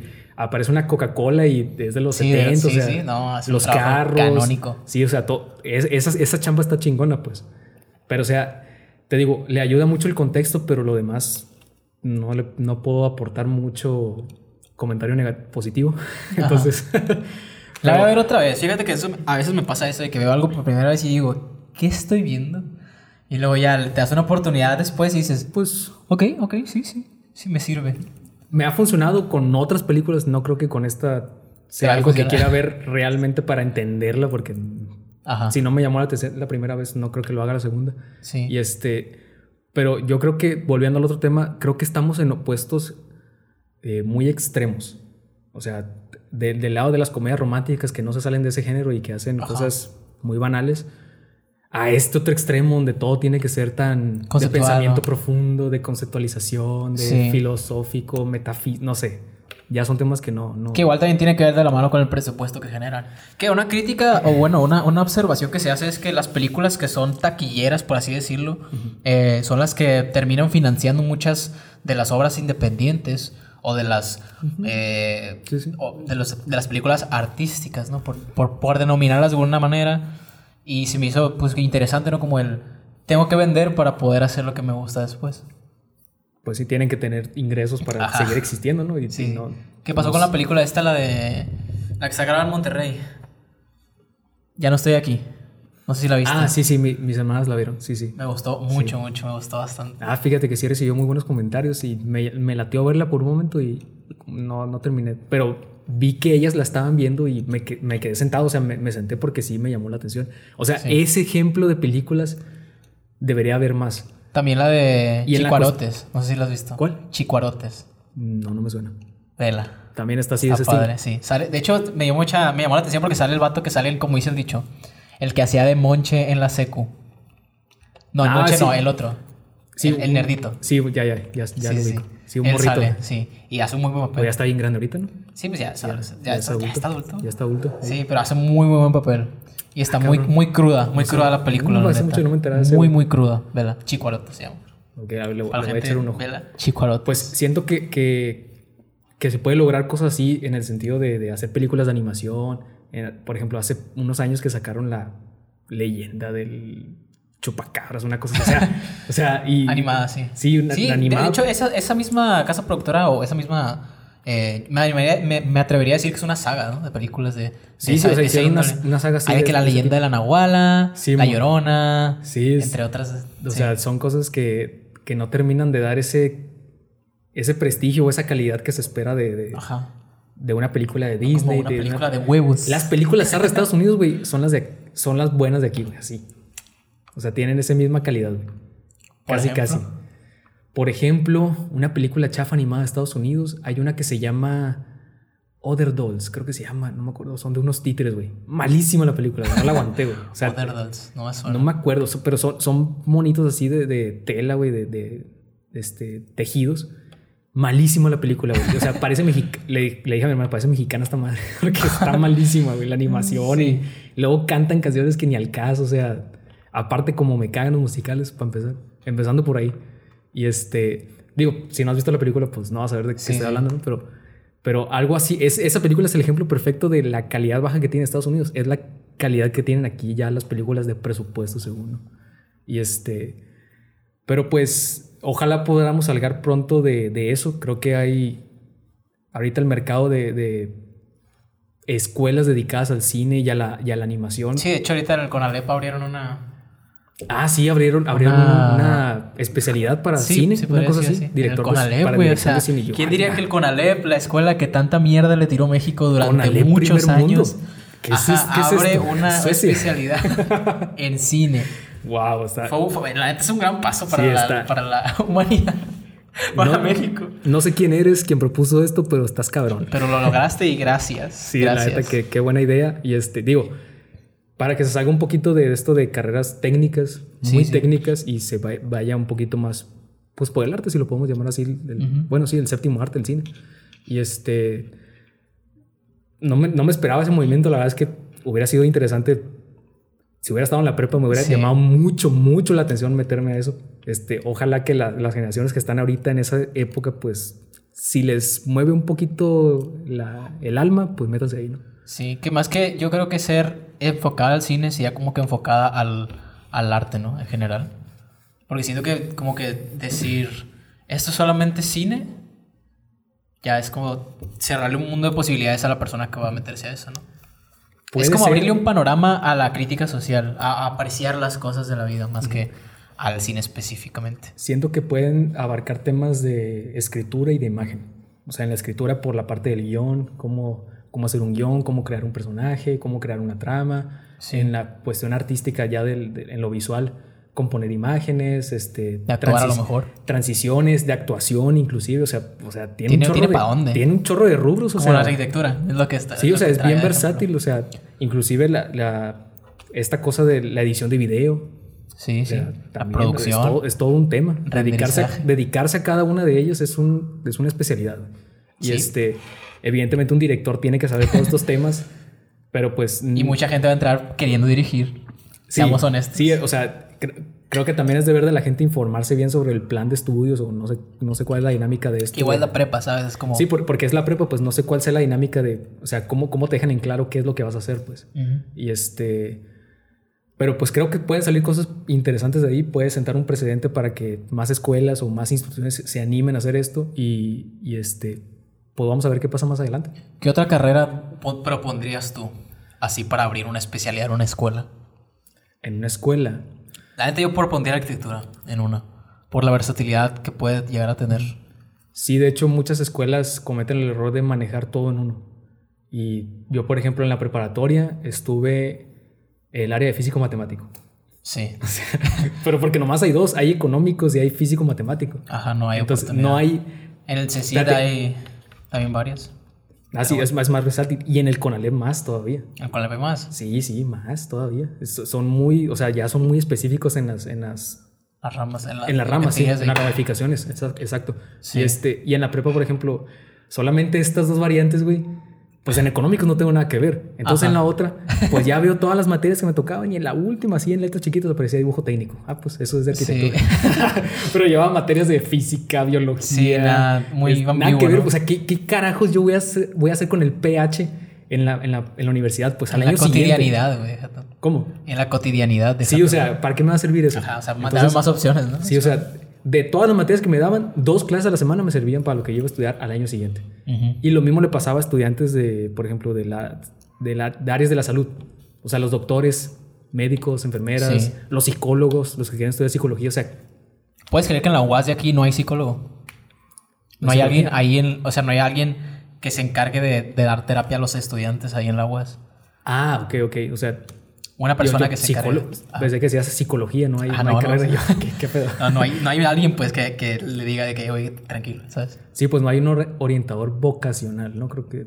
O psicólogo aparte. Bueno, es que Sí, en mi preparatoria eran las dos cosas. La, la, la persona se dedicaba a, la- a las dos cosas. ¿A las dos? Sí. Pues no hay esa persona. No, hay- no existe esa persona. No, en el TEC sé que hay, eh, pero pues nomás la he visto una vez. En el. Ni sabía yo que en el. En el TEC hay, a que vean. Un paso más para el poderosísimo TEC de los mochis que no te enseña a renderizar. Bueno, es que según yo tenía entendido, mi- mis compañeros ahogaban sus penas en alcohol y, y cigarros, ¿no? Entonces, Sí, sí, no, no hacía como todos, ¿no? eso. Como todos. Todos llegamos a ese punto en la vida. No fumen, no beban. Este. Y si lo hacen... No, ni enterado de que en el TEC había eso. Sí, sí, sí hay. Supe que había enfermería. Eso sí, Ah, sí, hasta- también. pero ya fue hasta ya que te moriste, ¿no? ya hasta que me surgió la, la neces- la necesidad, pero no, o sea, te digo, a los 3, 4 años que ya estaba en el TEC me enteré que había enfermería. ¿A poco hay enfermería? Dije. Sí, eso está extraño. No sé si porque le empezaron a dar difusión ya después o, porque, o si ya existía y, y nosotros ni en cuenta, ¿no? Y este, pero digo, son, son departamentos que evidentemente las instituciones tienen, tienen que tener por default. o sea, De tienen que estar de acincho, sí, sí. Y Sí. más en la prepa que uno experimenta más cambios Sí, más psicológicos y, y, y, este, físicos. ¿no? Sí, o sea, hay, hay mucho conflicto personales a Sí. esas edades. Yo creo que lo Entonces, ideal sería tener de que varias, pero que todas las que tengas tengan eh, sean, sean tan versátiles como para tú poder decidir más adelante. Porque mucha gente también no sabe qué estudiar cuando sale de la prepa. La, la sí, sí, neta. sí. Están en el último año de prepa y dicen, oye, ¿qué voy a estudiar? Entonces yo creo que la orientación de, de la especialidad te podría... O sea, si no, si no es algo específico como, como físico o matemático, la arquitectura, por ejemplo, poniendo, poniendo el ejemplo que te acabo de dar de que yo pondría arquitectura como una especialidad, la arquitectura te puede llevar al arte, te puede llevar a, a ser ingeniero civil, te puede llevar a la obra, te puede llevar a- al Sí, cálculo, O sea, te puede llevar sí, a instalaciones, una te puede sola llevar muchas cosas. como esa ya tiene mucha versatilidad, ya tiene mucho camino. Ajá. O sea, ahora la pones en otro, en otro campo más general, o sea, te haces bolas, pues. Entonces, Sí. ¿quién me iba a decir que, ah, eh, yo me metí a físico matemático porque quiero estudiar arquitectura? Pero en arquitectura me doy cuenta que quiero ser, no sé, dedicarme a estimaciones de obra. Ajá. Nada que, nada Sí, que ver. sí. Entonces las materias de la prepa son totalmente irrelevantes, salvo dibujo técnico, porque pues, esa, esa tiene que ver con las primeras materias en la carrera. Sí, de hecho yo estudié mecatrónica en, en el CECIT y pues es de lo... El modelaje lo aprendí pero en otro programa, un programa Sí, que se llama pues. SolidWorks. Sí, ándale, SolidWorks. Este, Sí pues dibujo técnico sí de cincho, Sí, de a pero madres, o sea. muchas de las cosas que aprendes pues no te van a servir realmente a la hora de querer estudiar una carrera. Y fue lo primero que me dijeron de que, que estudiaste en la, en la prepa y yo, mecatrónica. Nada que ver y yo. Sí. Ah, gracias. Sí, ese es- gracias sistema educacional Es- por proponerme algo que yo quería de- estudiar. no, pues yo, yo estuve en, en, Alimentos acá. en contador en, en la prepa y estudié artes. sí, o sea, nada, nada que ver. Digo, se vale eh, Cambiar. tener- sí, se vale cambiar, pero precisamente para eso es una especialidad en la prepa, pues para, para que te des cuenta si Para esa eso es la cosa te educación gusta. media superior, ¿no? Sí, exactamente, para ver si te gusta eso o no. Digo, hay, hay ejemplos de otras gentes que yo, por ejemplo, si me hubieras dicho a mí en la prepa, yo me hubiera metido a algo con diseño gráfico, Sí, sí. una cosa así. O diseño de, de, no sé, industrial, por ejemplo. Porque pues en ese tiempo la concepción que tienes de diseño industrial y de diseño gráfico pues es muy general, no, no, no Sí, sabes, sí. hasta que ya estás dentro de ella te das cuenta.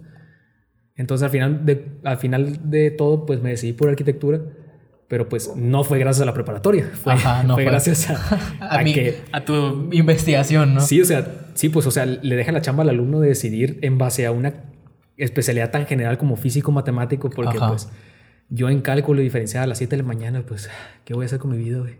a los 18 años, pues Así no, es. no, es, no es muy inspirador y de mucha ayuda, señores del- de la prepa donde estudié. Censurado aquí. Señor Luego Mario un- Zamora. ¿no? Luego llega un dardo aquí me dan en el cuello. Sí, quién sabe. Y, Qué bueno. y- y ahorita mi hermana está estudiando en el Tech Milenio. Y yo veo que le hace un chorro de cosas que la ponen de repente a, a crear un robot. Yo creo, creo- creo que lo Así subí. robótica. Sí, hacer dan robots o pintar, Empiezan a programar. hacer videos. Sí, o sea, los Sí, ponen sí. A, a probar muchas cosas muchas alrededor de la cosas. preparatoria. Entonces yo creo que a la- a la- al, al tú estar, como te decía al principio del, del podcast, de que la, la, la manera en que las personas crecen es probando cosas. Y, se- y sí. al probar cosas te empiezas a conocer más y adquiriendo, como tú decías, Sí, am- amplías tu... Sí, cosas, tu- disciplinas de varias cosas o cosas que te van sirviendo para tú formarte tu propio camino y a la hora de decidir tú, ok, ya sé que me gusta, gracias a todo lo que experimenté, ya puedo ya sé tomar el qué es camino lo que no me gusta también. Efectivamente, y ya sé qué Sí, sí. habilidades tengo, qué habilidades este, aprendí de todo lo que viví y cómo enfocarlas a lo que quiero estudiar. Sería lo ideal, ¿no?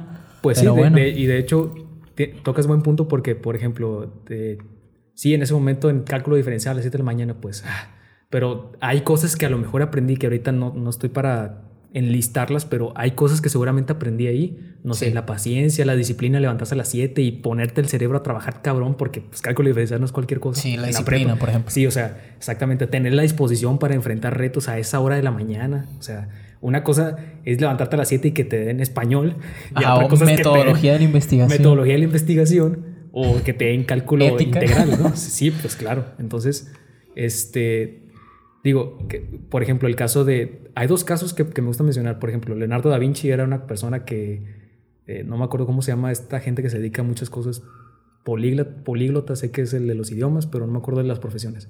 Pero este Sí, güey, Dios. tuvo- sí, Diosito. te, te vas a su, a su biografía en Wikipedia, perdón por citarla como fuente de información. Sí. Este, pero vayan y Pero vayan chequen- y chequen los formatos APA del Wikipedia Sí, y ya. ah, ah, Esos estoy citando. Ya, Wikipedia está citado en APA. Entonces, entonces este güey, lo primero que te metes, ah, fue un. Ahí empieza la lista. Filósofo, escritor, astronómico, físico, matemático, pintor, dibujante, esculturista, no sé qué. O sea, como siete cosas el güey. Sí. O sea, y, y este dato no se hacía loco por hacer siete cosas que no. ¿Qué tiene que ver la física con, con la escultura, por ejemplo? Entonces, Pero este güey no le tenía miedo a dedicarse un chingo de cosas y en todo hacer una proeza, o sea, era una riata Sí. en todas las cosas que hacía. Da Vinci no era el que exploraba los cuerpos, o era... Sí, también de anatomía, o sea. Ah, sí, y sí, del- pues ahí aprendió todo. Sí, pues del, del dibujo eh, este, tenía que ver con la anatomía que él Sí. estudiaba. Entonces, Y pues el cuerpo humano pues tenía que ver la...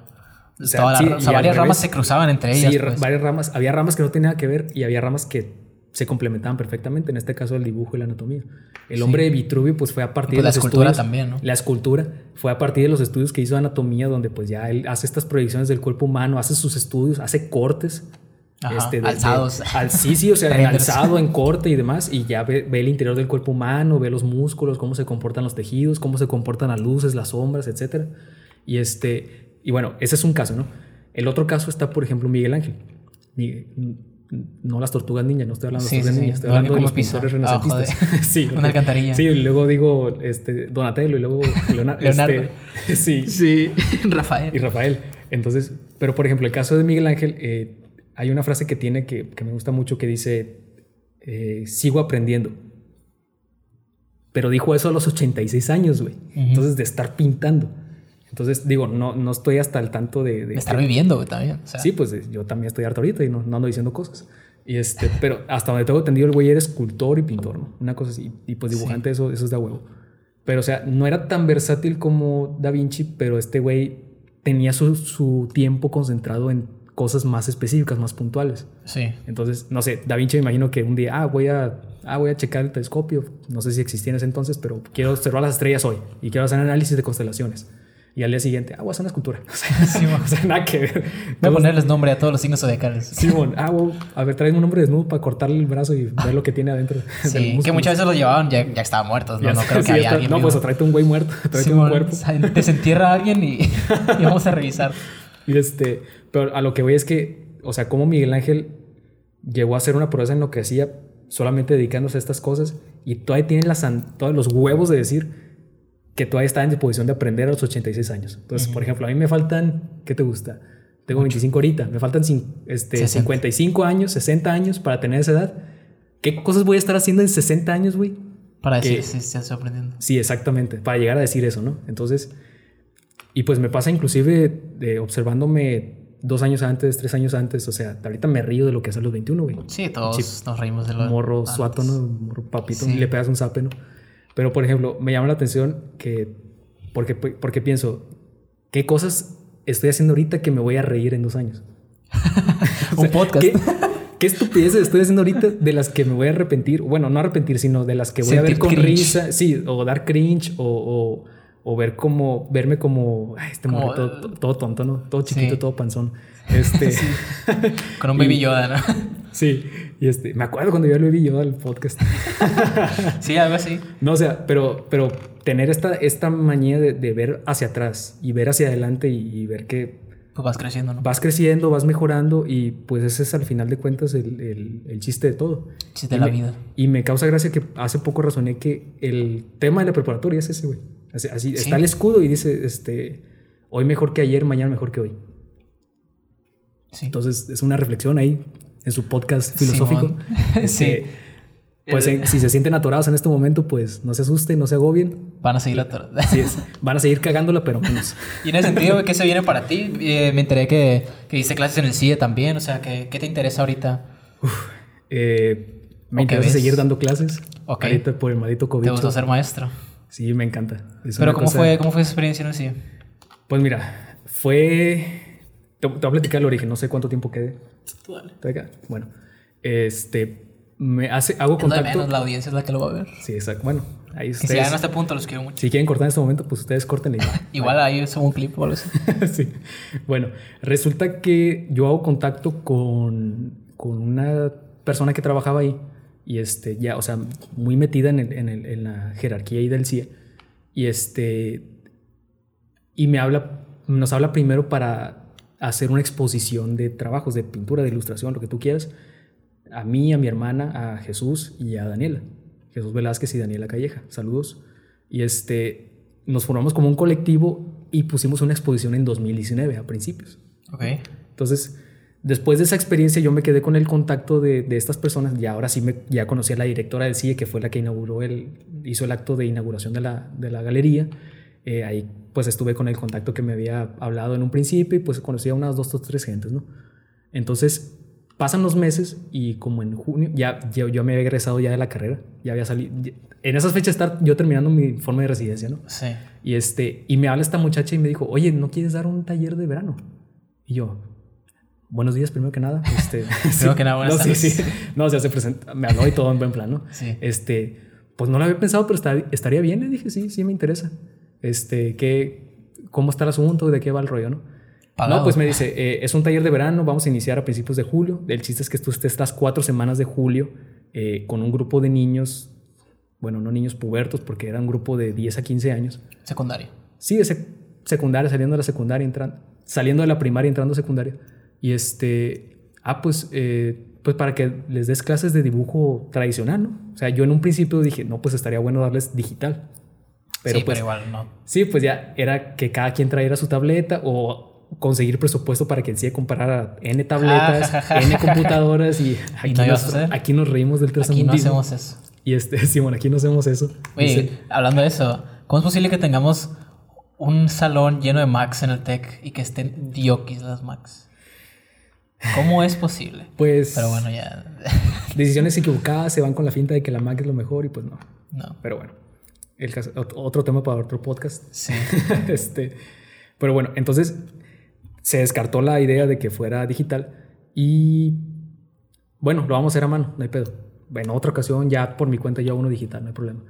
Entonces, no, pues haznos un itinerario, haznos un programa de, lo- de los contenidos que vas a abarcar, haznos una lista de materiales y pues danos un cupo de cuánta gente quieres recibir y cuánto nos cobras. Entonces, pues ya, ahora sí, pues manos a la obra, ponerse a, a- a juntar toda la información, a pasárselas. Sí. Ya les pasé todo y me dijeron, ah, pues ahí está Jorge, perfecto, cambia esto, esto nomás y vente el lunes, ¿no? Pero faltaba una semana.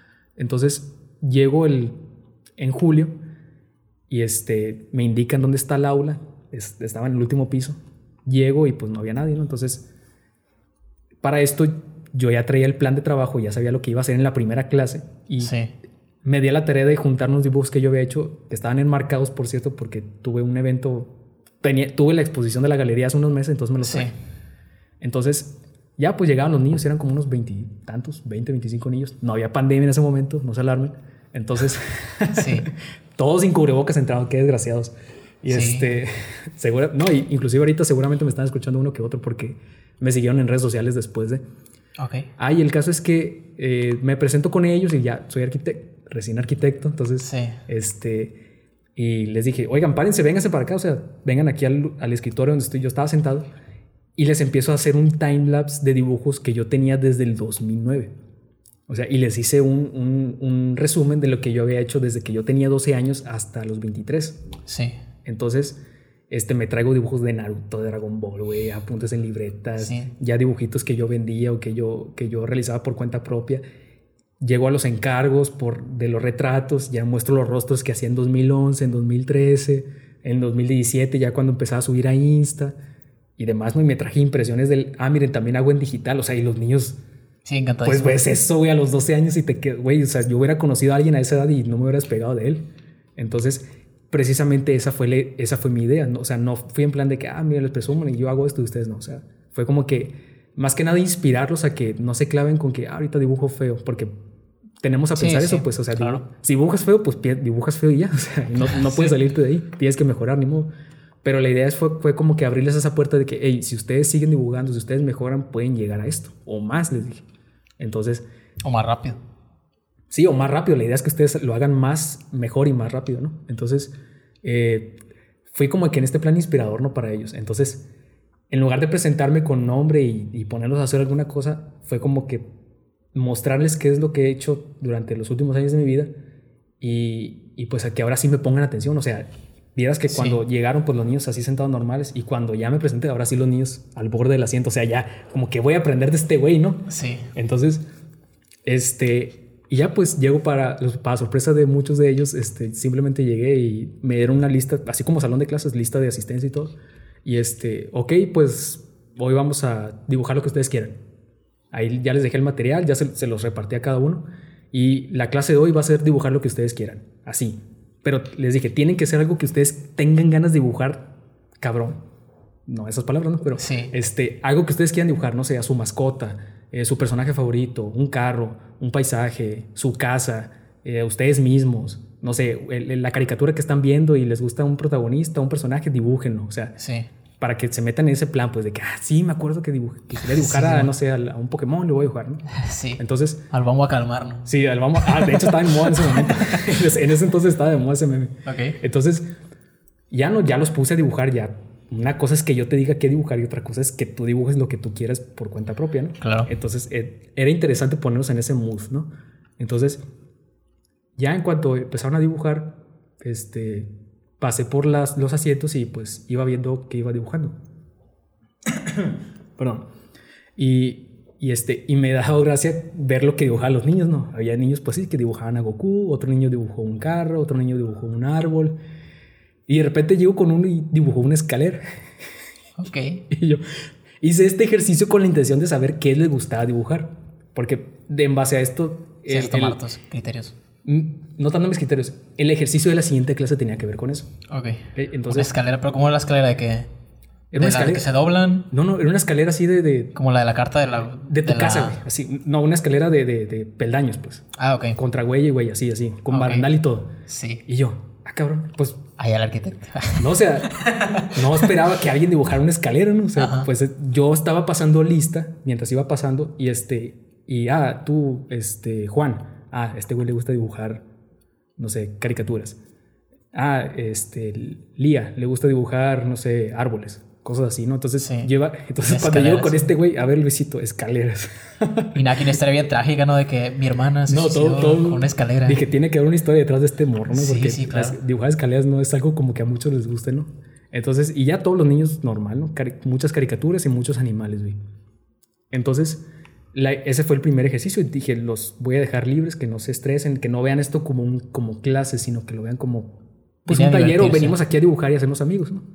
Entonces, este, pues sí, había niños que eran, ya sabes que la transición entre niños de 10 años a un niño de 14 a un muchacho de 14 ya es muy diferente, ¿no? Ya, Sí. ya manejan diferentes niveles de, Ya les gustan las niñas. de vocabulario, de seriedad y demás. Entonces, Sí. había niños que eran muy niños de que, mira, profe, lo que hice, no sé qué. Y había otros muchachos que ya, hey, ¿qué onda? ¿Qué estás dibujando? Ah, nada. Sí, ya ya no más tope. hacemos, ¿no? Entonces, Sí, digo, panda y todo el rollo. sí, sí, y, y el pelo así cubriéndoles un ojo, ¿no? Sí. Y este, y bueno, ya que tuve la lista de todos los niños que dibujaron, qué cosas les gustaba dibujar, ahora sí, yo me di las tareas de la siguiente clase llevarles una imagen de referencia para que ellos calca, o bueno, copiaran un dibujo como referencia, ¿no? Y Sí. darle la, la Sí, textura. exactamente. Entonces, ahora sí, el ejercicio es, quiero ver qué tan buenos son para hacer una imagen igual. Si te doy una hoja blanca con un Sonic, bueno, tú yo quiero que me dibujes al Sonic en la siguiente hoja. Entonces, ya era un ejercicio de copiar a ojo, no, no, no es de poner la hoja encima ni nada, es Sí, no a ojo. Exactamente. Entonces, ya pasamos de un ejercicio a dibujar lo que tú quieres a un personaje que te guste, tú lo vas a copiar. Yo hacía mucho eso de niño. eh. Mi mamá me compraba una libreta Escribe, Ajá. de esas que son de la mitad, que son... Ah, sí, sí. resortes. El, el Sí. chiquito, el cuadernito. eh. Y cuando tenía oportunidad de, de que algún amigo trajera este, otras de las chidas, ¿no? Que traían alcamanillas y todo el rollo.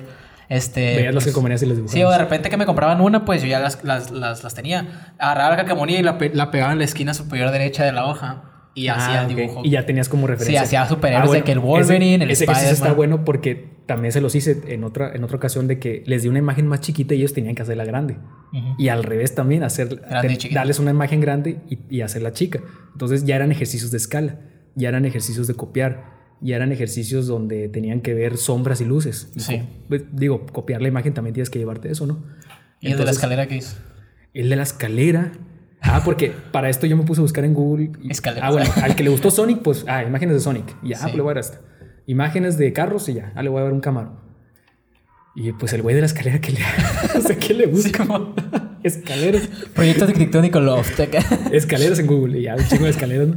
Y este, no, y dije, bueno, a ver, me voy a salir de esta mentalidad de que le gusta dibujar escaleras. A lo mejor al güey le gusta dibujar perspectivas, a lo mejor le gusta manejar volúmenes sólidos y quiere ver las sombras, o sea, cosas así, pues ya le, ya le Sí, empecé a ver el trasfondo, pues.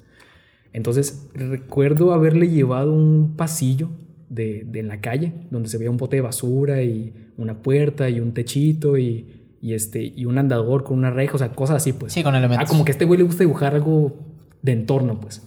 Entonces le llevé esa imagen. Y este, ya por los otros niños fue muy fácil también. Una niña que dibujó a Frozen, a la Elsa de Frozen, pues le A Frozen. a Fro- el personaje se llama Frozen. A Nintendo. Le llevé un Zelda. El Xbox, ¿no? Sí. Al Conflace. Le llevé a Melvin, el elefante chocolatero. Simón. Y este, Rest in peace, Melvin. mu- murieron todos los animales Ya sé, de. Kellogg's. Pero bueno, entonces le, le empecé a llevar a cada uno lo que le que respondía porque dije, ah, bueno, pues les voy a dar algo que les guste y pues que ellos hagan el ejercicio. Sí. Entonces ya no, eso fue una clase. La siguiente clase ahora eh, busqué otra vez otra imagen del personaje. Bueno, ah, no, ya, ya busqué ahora sí un personaje diferente. Ahora sí ya, ya fue diferente la, la dinámica porque ya les dije, a ver, dibuja esto, que era algo que a, lo, a lo que no estaban acostumbrados a hacer. Y se los llevé con cuadrícula. Ok. Entonces, ah, bueno, ¿cómo fun- no sabían cómo funcionaba. Bueno, les voy a explicar. Tienen que hacer la cuadrícula ustedes en la hoja que van a dibujar y pues tomando de referencia la cuadrícula de donde se cruza ciertas partes del dibujo, ustedes tienen que dibujarlo. Digo, es más fácil explicarlo en persona. Sí, ¿no? bien. Y este, ah, pues el chiste era pasar una cuadrícula y utilizar la escala porque era una cuadrícula chiquita. Y ellos tenían que hacerme la cuadrícula el doble de grande. Sí. Entonces, ya los niños con el cerebro sí, güey, ya bien hinchado porque, porque en la lista de materiales yo les pedí regla. Ok. Entonces, ah, bueno, a ver, ¿cuánto mide un cuadrito? Un centímetro. Ah, bueno, tú hazlo de dos. Entonces, en lugar, si tienes un cuadrito, si tienes 10 cuadritos de un centímetro, pues son 10 centímetros. Tú vas a hacer el dibujo de 20. Va a ser 10 cuadritos de 2 centímetros sí. por ancho y por largo. Entonces, ah, ok, o sea, ya, ya tenían más, eh, pues una, una alternativa a dibujar. Porque Sí. pues hay cosas complicadas que requieres tener en cierto tamaño y pues Claro. la cuadrícula te ayuda a eso. Entonces, ah, Sí. estos niños A conmigo aprendieron a hacer eso, a manejar proporciones en base a la cuadrícula. Y este, en una ocasión, por ejemplo, les puse un dibujo... ah, les di como que personajes a cada uno, no sé, de Disney, si eran de Disney, y este, pero se los repartí a todos, pero estaban repetidos. Entonces al primer niño le di un Mickey Mouse y al niño número 13 le di otro Mickey Mouse, ellos no se daban cuenta. Sí. El chiste es que quería ver, ahora sí, ahora sí vamos a hacer como competencia. Sin saber, ustedes hagan el dibujo lo mejor que puedan. Yo al final reúno los dibujos sin ver nombres, no le pongan nombre al dibujo por amor de Dios. Sí. Este, veo las comparaciones y, ah, mira, este hizo esto muy bien, le gust- me gustó mucho las sombras, manejó bien las escalas de grises. Este otro le faltó hacerlo un poquito más grande porque dejó mucho en blanco la hoja. O sea, aprovechen bien la hoja, les digo, para que, para que el dibujo... Les alcance el Sí, espacio. Sí, exactamente. Entonces, ¿qué, ¿por qué se complican dibujando tan chiquito, tan pequeño? Entonces, ya, o sea, y, y este, por eso les digo, sin, ver, sin saber nombres, porque pues ya, para ser un poquito más objetivo, y, este, y para no hacerlo sentir mal, en el caso del que yo dijera, no, este dibujo le falló esto, le falló acá, pero pues ya la persona, Sabe. el niño que hizo el dibujo, pues ya se guarda... Y no los- está expuesto, ¿no? Y no, y no los expongo, exactamente. Entonces, o sea, dinámicas así, ese tipo que se me iban ocurriendo conforme en las clases. O sea, no es como que yo tuviera detallado todo al 100% antes de, sino que, ah, en la próxima clase estaría bueno hacer esto. Ah, en la próxima clase voy a hacer un ejercicio de escala. Sí. Cosas así. Entonces, en realidad fueron muy pocas clases, fueron como, pues fueron cuatro semanas de julio y iba dos clases a la semana, pues ocho clases realmente. Entonces, ok. en- Te en gustó cada- mucho, pues. Sí, o sea, y, y te digo esto, o sea, lo detallado de las clases, pues era porque, porque me gusta y me gusta convivir con, con niños y, bueno, no más que eso, me gusta ver que los niños aprendan, es eso. O sea, y no los niños, o sea, me gusta Sí. llegar, que Sí, alguien porque también llegue- estabas dando cursos de, de Photoshop en- de repente en los, en los simposios. En los anda, sí, en los simposios, ahí tengo el antecedente también. En, en la universidad di dos cursos. Bueno, di un curso de Photoshop a mi generación, que pues Sí, te, dan la madre todos. no fue, no, no me metaron la madre, sino que eh, traté de hacerlo muy sencillo porque pues teníamos que verlo en dos clases y este, pero pues como ya sabían mi humor y todo eso, pues les, les hacía comentario que daban risa, Sí, este, lo- les, les dejaba ajustabas. Sí, no, no, no me puse en plan mamón, pues no, no se trata de eso. Y entonces, porque sí también me interesó mucho que aprendieran ellos y que eran cosas que pues hasta ese momento yo no más sabía hacer y, y el profe me puso a, a- a explicarles. Entonces, pues preparé un programa y todo de dos días para darles un curso express, ¿no? Sí. Y este, pero vieron cosas interesantes, siento que aprendieron, entonces Todo bien. todavía me siguen hablando para que les ayude con Photoshop, pero no, Pero no de- La no iniciativa de- quedó ahí, ¿no? No sirvió de madres, pero pues ahí quedó el antecedente. Y ya de manera más formal en los simposios, sí me tocó dar dos simposios de, de modelado y renderizado Ok. en ese entonces. Y Entonces te gusta enseñar. sí, me- de entrada me gusta enseñar, sí. Y pues evidentemente me, me interesa ser muy bueno en algo para poder enseñarlo. O sea, si tú me dices, oye, dame un curso de, del SAT. Y yo, No, pues, no, pues, no. No tengo la experiencia como para darte un curso de SAT porque Sí. antepongo el, el que tú aprendas bien y si yo no sé, si yo no sé, si yo no tengo experiencia en algo, pues yo no soy la persona más ideal para enseñarte, pues. Así es. Exactamente. Como debe eso- ser. Como debe ser, exactamente. Aprendan, profesor. Ajá. Entonces, ¿dónde te podemos seguir? Bueno, me pueden seguir en Instagram. Aquí producción va a poner mis cuentas, Sí, de acuerdo al presupuesto. Sí, sí, Este, de acuerdo al presupuesto indicado, Sí. que es cero. Me pueden seguir en Instagram como JN Grete, así. Es como Ok. Negrete, pero sin la primera E. JN Grete. Ok, Y- Negrete. Negrete. Negrete. Y este, en TikTok también estoy así con el mismo nombre. Y pues en Facebook soy, estoy como Jorge Negrete Beltrán. Ahí me pueden seguir. Eh, arquitectura, ilustración, dibujo, logos, eh, restauraciones, etcétera. Sí, el Da Vinci de la nueva era. Bueno, entonces Poquito, este no. fue el podcast que ya existe. ¿O no? ¿O no? Nos vemos la siguiente semana y gracias por escuchar este episodio que está largo, pero bueno, chao. Gracias. Hasta luego, banda. Bye. Adiós.